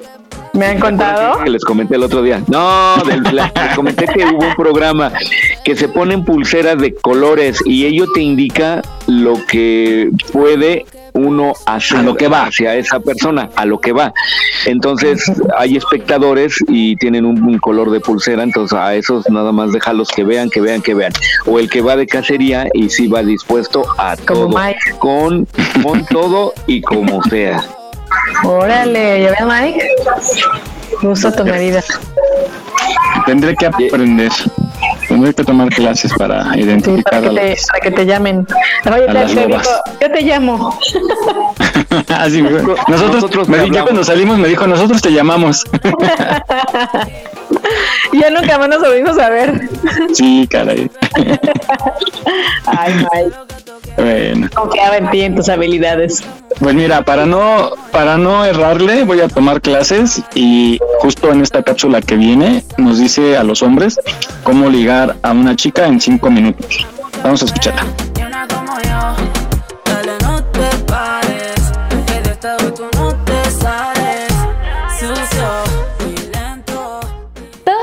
Necesitamos saber cómo vendernos. Y no me malinterpretes, no es vendernos con una connotación negativa, es saber presentarnos y entablar una conversación con alguien, despertar el interés de alguien y mucho más cuando tienes poco tiempo para hacerlo. En primer lugar, esto es en cuestión de segundos, tienes que tantear la zona, el terreno. Tienes que ver si apenas te cruzas con esa chica, están en el mismo momento, si te sonríe o si te, no sé, cruzan miradas o si te ve de alguna forma, de modo que tú captes de inmediato esa señal que te haga entender a ti que hay una posibilidad de poder continuar. Ahora sí, no vayas a malinterpretar situaciones. Muchas veces cuando alguien sonríe en un momento puede ser por amabilidad. Por eso mismo tú tienes que tantear el sonreírle de vuelta, el tratar de demostrarle o ver señales de que tal vez puedas iniciar una conversación. Y justamente el segundo punto aquí es tratar de iniciar una conversación. Aquí, ¿cómo lo vas a necesitar hacer? Simplemente lanza al aire una frase como que tal vez, no sé, algo sobre el tonto sobre el clima, lo que está pasando, la situación, cualquier frase al aire para ver si esa persona te contesta. Porque aquí la idea es saber si puedes iniciar una conversación. Para eso mismo necesitas es tú primero decir algo si esa otra persona no lo hace y a partir de ahí, dependiendo en cómo te responde, si te responde seco, si no te responde, si, simple, si simplemente dice un sí, ajá, no sé, o si te una respuesta completa, entonces, a partir de ahí es ver si sigue la conversación o no. Únicamente la vas a seguir si te da una respuesta que tú digas como, mm, desarrolló, contestó más de lo que esperabas. Mi tercera recomendación es que no te lances, seas precavido. La cuestión es que cuando tienes muy poco tiempo, sé que tal vez tu intensidad pueda aumentar como para tratar de sacarle el mayor provecho a la situación. Sin embargo, cuando no conoces a alguien y se te aproxima de una manera brusca, puede ser que asustes a la, a la persona, de que si alguien se te acerca a ti de forma brusca, puede ser que te asuste. Entonces trata de evitar esto. Una vez que sacaste esta plática, tal vez puedes encontrar un punto en común. ¿A qué me refiero con esto? Tal vez es algo de si están en un elevador, por ponerte el ejemplo, un elevador, si van al mismo piso o si sabes de alguien que viva en ese piso o trabaje en ese piso o tal vez es algo que ella lleve puesto, algo que puedas relacionar a través del cual le puedas continuar esa conversación. Siempre cosas contextuales, como es muy poco tiempo, como no conoces a la persona, trata de sacar en el contexto algo sobre el cual le puedas, le puedas responder, le puedas preguntar o le puedas hacer un comentario que ella asocia como familiar. Buenísimo, si pusiste en práctica lo anterior y resulta que ella si quiere seguir la conversación, te siguió la conversación aunque sea por un minuto, te respondió, hubo un intercambio de palabras, entonces este es un momento para tratar de pedirle su nombre y alguna forma de contacto. Obviamente los dos conocen de que si van a salir de ese momento, si es algo rápido, no es que van a entablar una super conversación y que necesitan seguir continuarla. Además, algo que no puede pasar desapercibido es que si hay otras cosas que necesitas tener en este momento y uno tiene que ser la confianza y seguridad en ti mismo, porque obviamente eso lo va a ver. Yo te estoy diciendo que esto es como una presentación. Esa persona a la que tú tratas de aproximarte tiene que sentir que tú estás seguro, que le estás hablando con propiedad, nada de tratar de, nada de titubeos, nada de voltear la mirada, usted va seguro a hablarle, a decir comentarios, a pedirle su contacto, porque esto es una muy buena forma de presentación y créeme que causa mucho interés.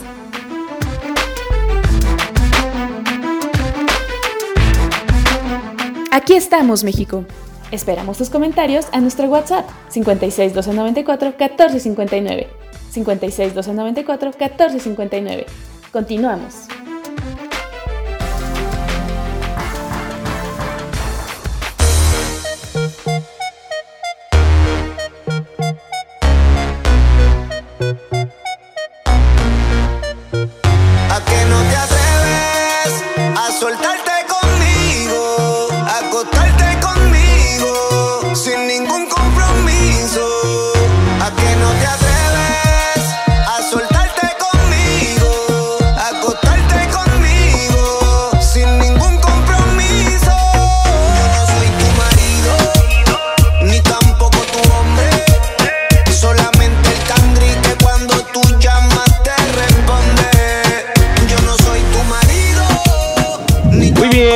Aquí estamos de regreso. Adelante, Miguel.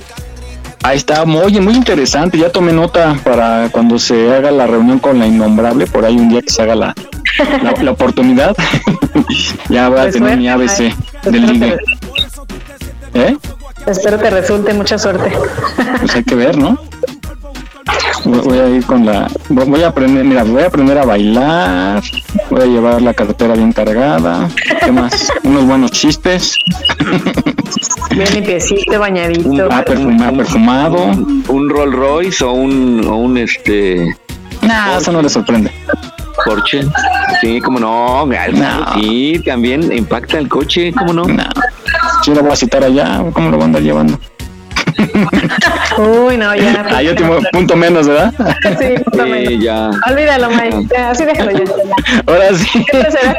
justo, justo en nuestra siguiente nota, que es la frase de limosnero y con garrote, haciendo, ¿verdad? ¿Quieres pavo? oh, pues sí hay. Oh, con donde. ok, vamos a escuchar esta. Eh, nuestros amigos le dicen que dicen con la frase limosnero y con garrote. Me suena, me suena. Yo no soy tu marido, ni tampoco tu hombre. Solamente el cangri que cuando tú llamas te responde.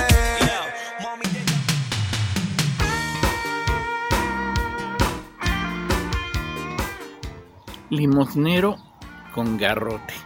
Esta es una expresión muy muy vieja, que de hecho aunque se utiliza mucho en México nos viene desde España y tiene su origen en la Edad Media.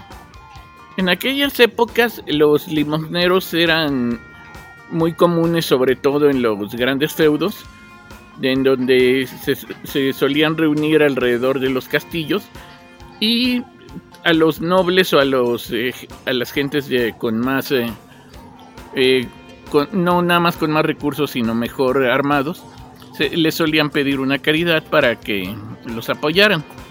Sin embargo, esas mismas personas, cuando se trataba de la gente humilde, de los campesinos, de los sirvientes, todo eso, era común que procedieran al asalto.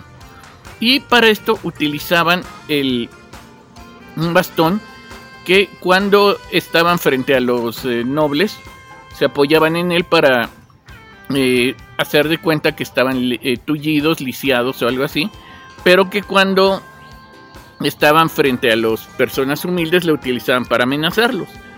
A partir de ahí, cuando una persona hace una solicitud eh, y exige demasiado, se pone demasiado, demasiado delicado en cuanto a la petición que está haciendo, se dice que es un limosnero con garrote.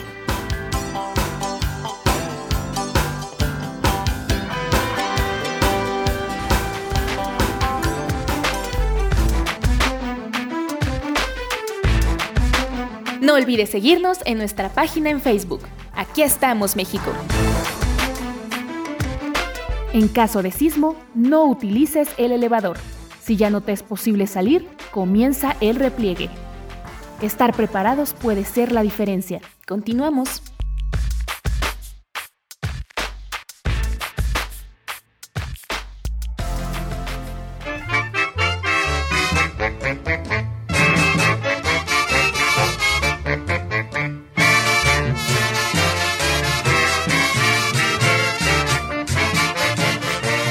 Muy bien, estamos aquí de regreso. Ahora ya sabemos cómo esto de limosnero y con garrote. Adelante, Miguel.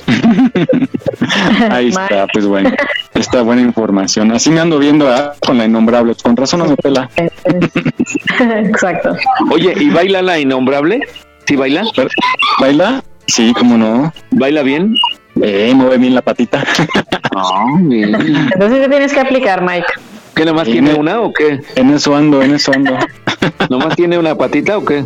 No, pero ya se mueve una. Con la otra se Nomás sujeta si no se cae.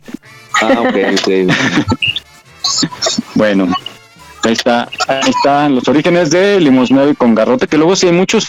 Oigan, a mí no me gusta regalar dinero. Ah, bueno, en algunas situaciones. No, ¿Cómo no? a ver, ¿Cómo no? Acláranos el Claro concepto. que Creo que sí. es Sí. un concepto diferente al de nosotros. Me encanta regalar dinero. Coches. A veces, a veces. Diez mil Sí. pesos a los de la marimba, ching. Bueno, Ay, voy a, voy a corregir. No me gusta regalar dinero a los que andan pidiendo ahí en la calle, que se te enciman en el no me doy carro, que- cuenta. cuando no me. No, eh, fíjate que un día estaba con un amigo, estábamos en un changarrito, en una lonchería. Eh, est- estábamos desayunando y en eso llega una señora de esas que andan pidiendo, ¿no? Y ya sabes que luego ni se les entiende qué hablan, que nada más decía taco, ta taco, ¿no? Pataco. Y entonces mi amigo le acababan de servir su carnita asada, agarró, le cortó un pedacito, otro pedacito y agarró unos, unos este, dos tortillitas y le hizo, le untó frijol y le dio el, el taquito de bistec, ¿no? Y le dice, tenga señora, le comparto, ¿no? Y que lo agarra y que se lo avienta en la cara. Le dije, ah, chingado, ni que fuera yo perro, yo quiero dinero. Y, y ya que se fue bien indignada, ¿no? Y le digo, ¿ves? ¿Ves por qué no me gusta dar dinero? Entonces, este, ¿pero a qué iba esto? Ah, ya, ahora sí que ahí aplica, ¿no? La de limosnero y con garrote. Entonces, no den dinero, den comida, den una despensita. O este, luego les dicen que para medicina en coches, que no tiene para trasladarse, ahí está su carrito, mija. Billetes de 500, billetes de Besos. Ay, ay, ay. Bueno. Era para terminar esta. Oigan, ¿cómo perciben la seguridad últimamente en el lugar donde viven, en la ciudad donde viven? Pues yo mal. De hecho, yo cuando salgo, salgo eh, ahora sí que a la defensiva, ¿no? Eh, veo que no haya nadie. Si, por ejemplo, aquí en la cuadra, si hay un vehículo que no conocemos los de aquí, los vecinos, eh, auto desconocido, nos avisamos en el chat del grupo si alguien vinieron a visitar o algo, entonces sí, tomamos todas las precauciones. Más vale, ¿no? Claro. ¿Tú? Mm, pues la verdad, no es. O sea, salgo mucho a caminar y la verdad es que nunca me ha tocado ver algo como algo malo, feo, alguna situación peligrosa. La verdad, en 10 años que llevo en la Ciudad de México jamás ¿Cómo crees? Ajá, afortunadamente pues no me ha tocado. Lo que sí es que cuando yo voy por la calle caminando o en el transporte público, o sea, yo me fijo en todos y los veo así, me aseguro de que se den cuenta de que los estoy viendo a la cara y a los ojos, así de los veo de arriba abajo, veo que traen puesto, o sea, y aparte como que sí soy muy como de vibra y de sentir la energía, entonces como que ah, ajá, y te veo todavía más. Y Oye, y- me queda y- viendo a alguien en la calle así como como raro, como que lo volteo a ver así de a ver, ¿qué? ¿Qué? Oye, Mon, ¿y no confunden como que les estás coqueteando o echando el can? No, porque la mirada es diferente, ¿no, Mon? Es sí, diferente, pero justo una vez, eh, hace, bueno, en, como en marzo, abril, estaba como en una reunión y la verdad es que ya es algo que traigo como muy, o sea, yo soy muy observadora, pero si alguien se me, o sea, si yo, si alguien se me queda viendo, yo inmediatamente te voy a ver hasta que me quites la mirada de encima. Y justo en esta reunión, una- un muchacho se me quedó viendo así como fijamente, y yo así de qué onda con este güey. Y lo veía y lo veía y lo veía y yo así como, y ya después platicando me dice, juré que me estabas coqueteando y yo, no. Le, conté, le dije, la verdad es que cuando alguien se me queda viendo, yo les pongo la mirada hasta que me dejan de ver. Y es algo como que hago en la calle, como de seguridad. O sea, si alguien se me queda viendo o no sé, o sea, sí soy muy observadora, la verdad. Ay, Mon. Eh, me aseguro Perdón, que queden no lo sabía. Pero Mike. Perdóname, entendí mal, mi Mon. Gracias por participar. Suerte para la próxima, Mike. y hasta ahorita te estás dando cuenta, Miguel. ¿ya Dos ves? años después, sí, maldita pandemia. Y yo te lo invité al programa por eso.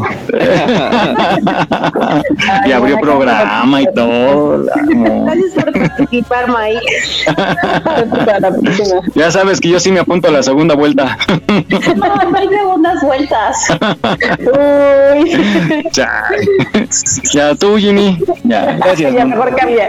Cambia la conversación.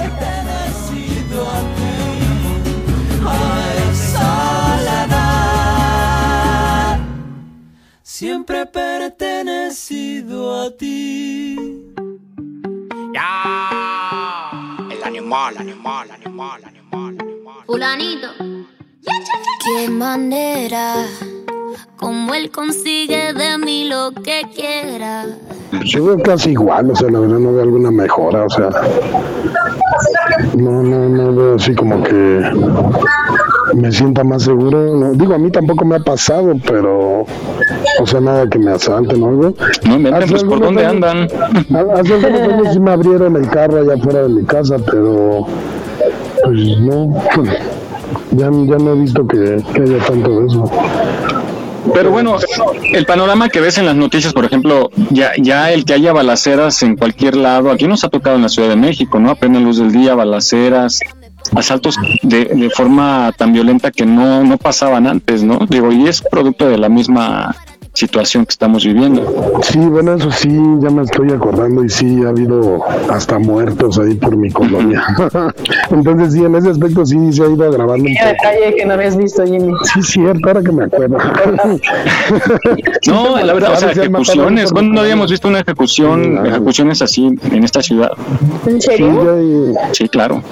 Ya hay varios asuntos de drogas y eso como más, más comunes. Más descarado, ¿no? O, o- o a mí me da mucho coraje, digo, una muerte es una muerte, ¿no? Duele, pero no sé si recuerdan que hubo un tiempo, los asaltos a transporte ah, de público de pasajeros, las combis, los microbuses, que disparaban a un niño, a una señora por no entregar su celular, o sea, eso se da muy común ya en los paraderos, ¿no? Y, este, pues muy lamentable, muy lamentable, y también hay que sumarle que mucha gente es muy confiada. Yo, yo entiendo que muchas veces también es por la zona donde andes, pero a mí parece que me llueven las tragedias al lado. Digo, por suerte que estoy en, en el ámbito policiaco de algunas actividades que hago y pues aprovecho y grabo y hago mi nota y documento, ¿no? Pero les juro que voy pasando y acaba de pasar un choque o un asalto o agarran un rata o este o una balacera, no sé. Me, toca muy seguido donde ande, ¿eh? donde ande. Y, y pues bueno, esta cápsula que vamos a, presentar, em, señoras, si están, si tienen hijas, pues que salen a trabajar, que salen a la escuela, compártalo con ellas, que, que escuchen esta nota, porque recopilaron el testimonio de algunos violadores y ellos les narran cómo escogen a sus víctimas, ¿no? Que pues, de acuerdo al lenguaje corporal de sus víctimas, las escogen y entonces dan algunos tips para prevenir ataques de estos delincuentes. Vamos a escucharla.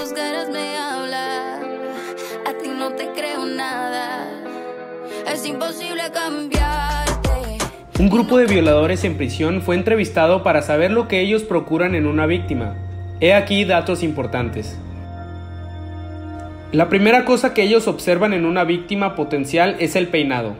Es más probable que ellos ataquen a una mujer con un peinado tipo cola de caballo, trenzado o cualquier otro peinado que sea posible agarrar más fácilmente. O mujeres con cabellos largos. Mujeres con cabellos cortos no son blancos comunes. La segunda cosa que ellos observan es la ropa. Ellos van a observar a las mujeres que usen ropa fácil de arrancar rápidamente. También procuran mujeres hablando por celular o haciendo otras cosas mientras caminan. Esto les indica que están desatentas y desarmadas y pueden ser fácilmente atacadas. Las horas del día en que ellos más atacan y violan mujeres es al comienzo de la mañana, entre las 5 y las 8 y media, y después de las 11 y media de la noche. Estos hombres procuran atacar de forma y en lugares que puedan cargar a la mujer rápidamente para otro punto, donde no tengan que preocuparse de ser atrapados. Si usted ejecuta cualquier reacción de lucha, ellos acostumbran desistir en aproximadamente par de minutos. Creen que no vale la pena, que es una pérdida de tiempo. Manifestaron que no atacan mujeres que cargan paraguas u objetos que puedan ser usados como arma en una cierta distancia. Llaves no los intimidan, porque para ser usadas como arma la víctima tiene que dejarlos llegar muy cerca. Si alguien estuviera siguiéndola en una calle, andén o garaje, o si estuviera con alguien sospechoso en un ascensor o en una escalera, mírelo directamente a la cara y pregúntele alguna cosa como ¿qué hora tiene? Si él fuera un violador, tendrá miedo de ser posteriormente identificado y perderá el interés en tenerla como víctima. La idea es convencerlo de que no vale la pena elegirla. Si alguien se presenta imprevistamente y la aferra, grite. La mayoría de los violadores dijo que soltaría a una mujer que gritase o que no tuviese miedo de pelear con él. Nuevamente, ellos procuran por blancos fáciles. Si usted grita, podrá mantenerlos a distancia y es probable que él huya. Esté siempre atenta a lo que pasa detrás suyo, en el caso de que perciba algún comportamiento extraño, no lo ignore, siga sus instintos. Es preferible descubrir que se equivocó y quedar medio desubicada en el momento, pero tenga la certeza de que quedaría mucho peor si el sujeto realmente atacase. En cualquier situación de peligro en el caso que tenga, grite siempre fuego, fuego, y mucho más personas acudirán. En el caso de que su grito sea socorro, la mayoría de las personas no se acercan por miedo. Difunda esta información para las mujeres que conozca y también para los hombres. Estos pueden reenviarlos a sus amigas, esposas, hijas, novias, en fin. Son cosas simples. Más bien pueden evitar traumas y hasta salvar una vida. No olvides seguirnos en nuestra página en Facebook. Aquí estamos, México. Trabajamos con mucho gusto para llevarte el mejor entretenimiento. Gracias por tu preferencia. Aquí estamos, México. Continuamos.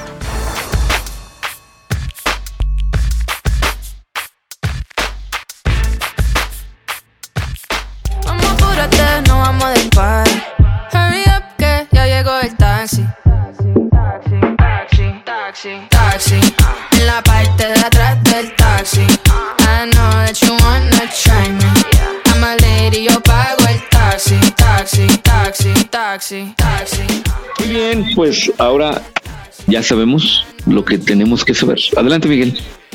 Pues muy buenos tips, eh, sobre todo para las, las damas, pero eh, eh, justo toca lo que decíamos, ¿no? De mirarlo a la cara y eso sí los inhibe un poco, entonces puede ayudar a evitar un ataque de este tipo.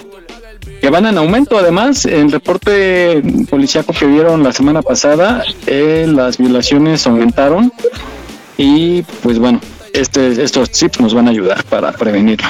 Oigan, vamos, bueno, y tocando este tema, mucha gente que se ha manifestado que quiere estar armado, algunos eh, han hecho la propuesta de que ya se permita el portar el arma, como creo en Guatemala, ¿no? Es así todavía que puedes tú portar arma. Entonces, vamos a esta nota que nos va a decir la diferencia entre portación y posesión de un arma.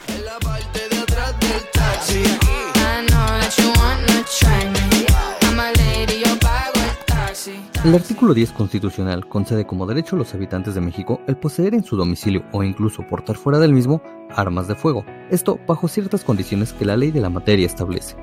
Este derecho no es limitado, pues no se pueden poseer o portar armas de las llamadas prohibidas y tampoco de las reservadas para el uso exclusivo del ejército, armada, fuerza aérea y cuerpos de reserva. Primero, entendamos que la extensión entre posesión y portación es distinta, ya que atienden a diferentes ámbitos espaciales. Esto porque la posesión se limita al interior del domicilio de cada individuo, mientras que la portación se extiende al exterior, es decir, fuera del domicilio. Es sencillo, cuando una persona tiene un arma de fuego en su domicilio se entiende que la posee, mientras que si la extrae de dicho lugar, la porta. Dicho de otro modo, el término posesión se reserva para el domicilio del individuo, mientras que la aportación trae aparejada la noción de traslado del arma precisamente fuera del domicilio. Respecto a los alcances de la expresión portar, es importante dejar claro que los automóviles no son una extensión del domicilio de las personas, y por tanto, el hecho de traer un arma de fuego en el automóvil configura la aportación y no la posesión, esto porque así lo ha sostenido la jurisprudencia. Ahora, el artículo 24 de la Ley Federal de Armas de Fuego y Explosivos establece que toda aportación de arma de fuego requiere de licencia, salvo los miembros de Ejército, Armada y Fuerza Aérea. Por su parte, los artículos 9 y 10 de la misma ley enlistan las armas que legalmente pueden portarse con la licencia respectiva. Dicho lo anterior, tenemos los siguientes puntos. La aportación se actualiza al traer un arma de fuego fuera de domicilio. Para toda aportación de arma de fuego se requiere de licencia, salvo al ejército. La ley permite la aportación de ciertas armas de fuego, mismas que se enlistan en los artículos 9 y 10 de la ley. Las armas reservadas al uso exclusivo del ejército, mismas que se enlistan en el artículo 11, no pueden ser objeto de posesión ni portación, pues como su nombre lo indica, son de uso exclusivo del ejército, salvo las disposiciones especiales que en su caso apliquen. Con base a lo anterior, la ley sanciona con prisión y multa a quien porta un arma de las permitidas sin tener expedida la licencia correspondiente. Asimismo, la ley impone pena de prisión a quienes porten sin el permiso correspondiente un arma de uso exclusivo del ejército. En conclusión, debe atenderse a las características del arma para determinar cuál es el delito que se configura, pues cuando los hechos sean respecto a un individuo portando un arma de las permitidas pero sin la licencia respectiva, entonces se actualiza el delito de portación de arma de fuego sin licencia.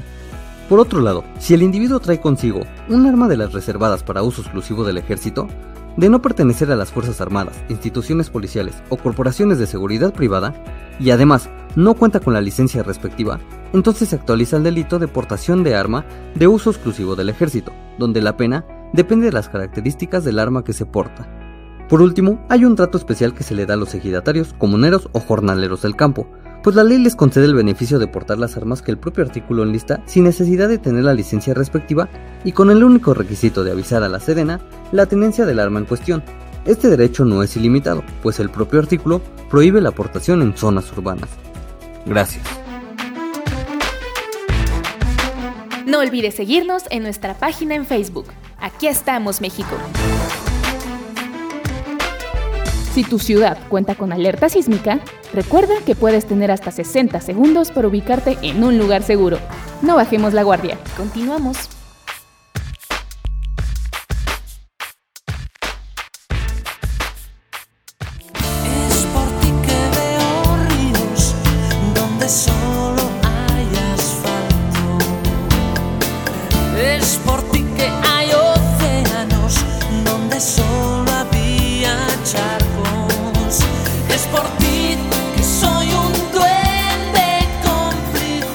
Muy bien, estamos aquí ya de regreso. Es que imponía, ¿eh? Bueno, bueno, ya, o ahorita seguimos hablando de después. Eh, imponía, ¿eh? Imponía. Ya cambia las muñecas. Como- Hasta lo sigue como poniendo nervioso. Así como Sí, Miguel con la sí. innombrable, así yo. Pero bueno, ahorita luego seguimos hablando de eso. ¿eh? A ver, adelante, Miguel. Ya sabes que temas de mujeres después de las 10 de la noche. Sí, sí, sí, sí, sí. Llamen para consejos. Exactamente. Uy, no. ¿A quién se arriman, Un verdad? programa que se llame El Consultorio Sentimental. Mejor que nos consulten a nosotras. Eso. Oye, sí, empezamos a facturar. ¿no? Y de- del consultorio del amor. Dale. Una Bueno. Pues, Jimmy, ¿tienes reporte? No. Ok, Sí, sí, sí. Seguimos. sí, sí, sí. Ah, ya, ya tenemos bloqueos y sobre, tu salud. bloqueos sobre insurgentes en dirección al norte y Hermes. En en la colonia. Cre- en la colonia de Crédito Constructora, ahí en la, en la, perdón, en la Benito Juárez. También este ya tenemos tránsito fluido sobre la Barranca del Muerto. Tenemos ya una peregrinación que está llegando a la, la Basílica. Ah, de Eh, tenemos marchas sobre insurgentes y Félix eh, Luis Carrassi. Eh, ahí pues como alternativa tenemos Avenida Revolución. Entonces para que también empiecen a tomar sus, sus precauciones, porque les, les comento que hay muchas marchas y también toda esta semana pues ya van a empezar las peregrinaciones que llegan a la Basílica de Guadalupe para que lo tomen en cuenta, tengan paciencia y mucha precaución al manejar, ya que pues siempre que llega estas fechas hay, hay muchos reportes de, de personas que llegan a porque no las ven ahí sobre las autopistas, sobre las carreteras. Entonces, pues tener un poquito de paciencia, digo, no todos coincidimos en creencias, pero pues, este, pues nada más tratar de, evitar que haya algún accidente. El dato que les debía, aquí lo tengo, si tienen entre 15 y 17 años de edad, su primer apellido entre, bueno, RST, U, V, W, X, y Z, en las alcaldías Benito Juárez y Cuauhtémoc, pero Cuauhtémoc, Miguel Hidalgo y Venustiano Carranza pues está aplicando ya la primera dosis de la vacuna contra el COVID. En las sedes pues es en la Biblioteca Vasconcelos y en el Pepsi Center, sábado 4 de diciembre de las 8 de la mañana hasta las 4, bueno, hasta las 16 horas, las 4 de la tarde. Ahí para que lo tomen en cuenta ya los, los adolescentes que ya se pueden vacunar. Es lo que tenemos hasta ahorita. Perfecto. Y que tienen que ir acompañados de un adulto, ¿no? Así es, tienen que ir acompañados de su padre o tutor. Mm, cre- creo que no tiene que ser familiar, ¿eh? Bueno, sí, un adulto que, que los pueda acompañar. Vamos a rentarnos, Jesús. Oye, un adulto y un adulto muy adulto. Que digan, traje a mi abuelito. Bueno, oigan, y también a los que vienen en peregrinación, que cuiden a sus perritos, hombre. Cada año se abandonan muchos perritos aquí en la ciudad, los dejan, se pierden y los dejan, y pobrecillos andan buscándolos como locos. Entonces, si traen perrito, cuídenlo, no se les despeguen, y si pueden, mejor no los traigan, porque se espantan aquí con los cohetes, con los carros, y ahí andan deambulando los pobrecitos. Entonces, que cuiden a los, a los perritos en las peregrinaciones. Amo su inocencia, 17 años. Amo sus errores, 17 años. Soy su primer novio, 17 años. Su primer amor. Es callada, tímida, inocente. Tiene la mirada, le tomo la mano, se siente algo extraño. La abrazo, me abraza, empieza a temblar. a temblar. Bueno, pues vamos ahora con esta nota de las arañas, la araña violinista. A mí me dan pavor las arañas, las ratas, los escorpiones, los roedores. ¿Quién? Los cocodrilos. Los cocodrilos. Ah, las cucarachas, ¿no? Entonces, tú Ay, tienes más información. Sí, Oye, pues sí, esta araña que es famosa por el daño que hacen cuando la, la mordedura, que se conoce como araña violinista, pues eh, de hecho tuve un amigo, tuve un amigo, ahorita les comento rápidamente, de compañero de la escuela que hace como dos años le picó una araña violinista, estuvo muy grave, eh, estaba casi a punto de morir por cuestión de la picadura.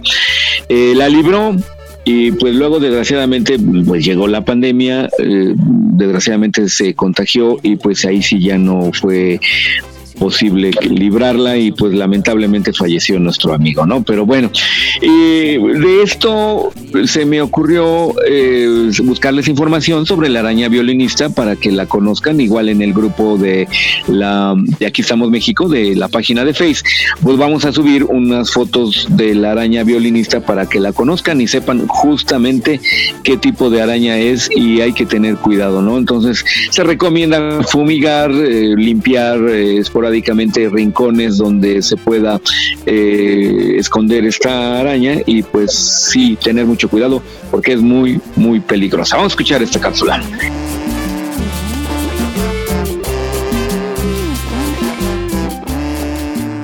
En el mundo existen más de 47.000 especies de arañas, de las cuales solo el 0.4% son peligrosas para el ser humano. Dentro de este pequeño porcentaje se encuentran las loxoceles, cuyo significado es patas inclinadas, debido a la forma en que el arácnido coloca sus patas estando en reposo. Son arañas que miden ya adultas entre 2 y medio y 3 centímetros, incluyendo las patas. ¿así? Son de color más bien eh, pardo, café crema. Si uno se acerca puede ver que tiene tres pares de dos ojitos, ¿ok? que muy característico en ellas. Lo que se destaca mucho de la araña violinista y de donde les viene el nombre es que tienen en la parte de atrás la silueta de un violín con el mástil del violín apuntando hacia la parte posterior de la araña. Las violinistas habitan en selvas, cuevas y cortezas de árboles. así como en ciudades, sótanos, cajas, ropa almacenada e incluso detrás de los cuadros colgados en una casa. Ellas pueden vivir hasta seis meses sin agua ni alimento. Tienen hábitos nocturnos y no son agresivas hasta que se sienten amenazadas. La mordedura de una araña violinista afecta de manera severa al organismo y puede provocar la muerte.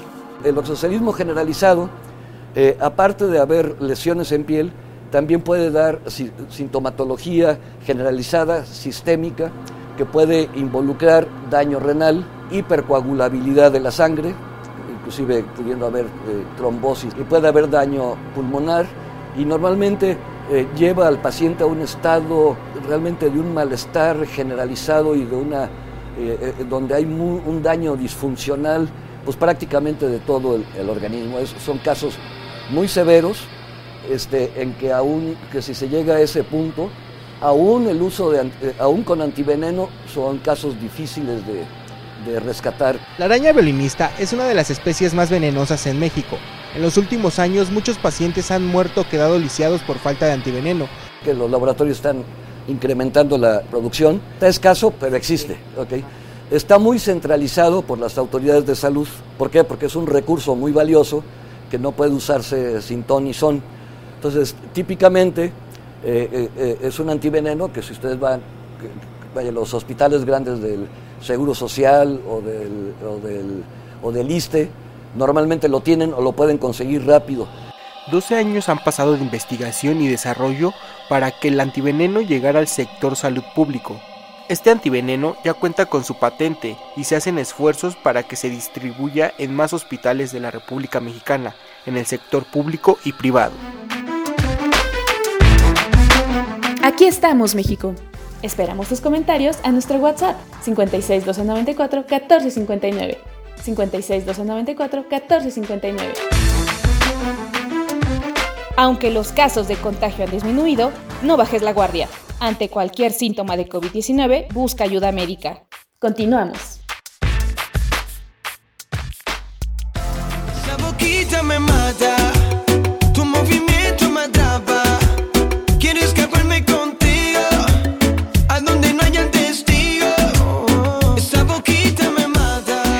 Bien, pues ahora ya sabemos qué tan peligrosa es esta araña violinista. Y pues bueno, yo tengo un poquito de pavor a las arañas y a lo mejor hasta soy objeto de críticas pero si yo veo una araña ahí, pues ni modo, digo, pues vamos a darle, vamos a quitarla de sufrir en este mundo. Y pues sí, le pongo insecticida y yo rápidamente la, la quito de existir. Pero bueno, es que ese es el peligro de las arañas que son peligrosas y nos pueden también llevar a la muerte. Adelante, Miguel. Así es, yo también les tengo pavor, pero bueno, son parte de nuestra naturaleza. Allá. Bueno, pues ya llegamos, muchachos, al fin de este programa. Ah. Este sábado. Muy bueno, muy bueno, muy productivo. Ya, son 10 para las 12. Entonces, pues muchas gracias. Está bien bueno el sol para que laven, ¿eh? Ándale. Oye, ¿no vas a mandar saludos, Jimmy? Pues ahorita no me han mandado, pero les mando saludos a todos mis amigos de Ángeles México que, que nos escuchan siempre. Este, pues ahí estamos pendientes con todos los motogrupos. El día de mañana va a haber una rodada por el Día del Motociclista. Por si nos quieren acompañar, va a haber un montón de motos a partir de las 11 de la mañana en el Monumento de la Revolución. Y pues ya de ahí se van a mover, bueno, nos vamos a mover a las 12 del día. Se va a hacer una rodada que por lo regular se hace por circuito interior. Entonces, este, pues ahí si nos gustan acompañar, si quieren ir, a, a ver todas las motos, pues ahí vamos a estar, porque el primero de diciembre fue el Día Internacional del Motociclista. Eh, Jaime, fíjate que yo ayer pasé sobre calzada de Tlalpan y me llevé una gran sorpresa porque vi una distribuidora de motos, pero la sorpresa fue de que era de la marca Carabela. Yo creí que Carabela ya había parecido. Eh, la marca Carabela eh, resurgió, pero están comercializando motos chinas, lo que es Islo y Carabela. Ah, Antes Islo eran- también. Antes eran, eran motos que se hacían aquí en México con motores, me parece que eran rusos o algo así. Eh, pero ya no ya no son las motos de antes ya Todo es manufactura china. Bueno, pues muchas gracias. Yo les mando saludos a mis ex suegras, a mis suegras, a mis novias y exnovias. Con mucho cariño. Y a las futuras también, mándale. Y a la futura de la innombrable, no la conozco. Pero también le mando muchos abrazos. ¿No conoces a la suegra de, a la mamá de la No. innombrable? Ándale, dilo. Órale. No, bueno. Pero le mando saludos. Empezamos bien, ¿no? Y también nosotros les enviamos saludos a todas las innombrables. Eso. Bueno, pues ya nos despedimos hoy sábado, 4 de diciembre. Cuídense mucho y vamos contigo, Mon. Nos despedimos. Muchas gracias por conectarte. Muchas gracias a todos, que tengan bonito fin y síganse cuidando. Gracias, gracias. Nos escuchamos aquí la próxima semana, Mon. Y contigo, Mary, ¿se desconectó o sigue? Sí, no se desconectó. Ah, ok. Y adelante, Jaime, nos despedimos. Pues pásenla bien, gracias por acompañarnos, espero que, se le estén pasando a gusto, disfruten de este clima muy apto para, para lavar, como se les he estado diciendo, y pues nos esperamos el día de mañana si nos quieren acompañar a la rodada que les comento, y pues aquí estamos pendientes, bonito fin de semana a todos. Gracias, Jaime. Muy buena opción, ¿eh? Igual salir a la marquesa. Yo siempre los invito a ir a la marquesa cuando está el clima así. Salir en familia es muy padre. Padrísimo. Bueno, pues gracias por escucharnos. Por favor, vacúnense los que no se han vacunado. Cuídense mucho, sigan con las eh, normas de seguridad. Disfruten, por favor, cada momento cuidándonos unos a otros. Gracias, nos escuchamos la próxima semana. Sigan con la programación de radioyus.com. Adelante, Jesús. Muy bien, pues muchas gracias a todos por estar eh, escuchándonos, el público sobre todo. Eh, gracias por estar estas dos horas con nosotros. Cuídense mucho, tengan un excelente fin de semana y pues ya saben, nos escuchamos en ocho días. Hasta la vista. Bye. Bye. Nos vemos.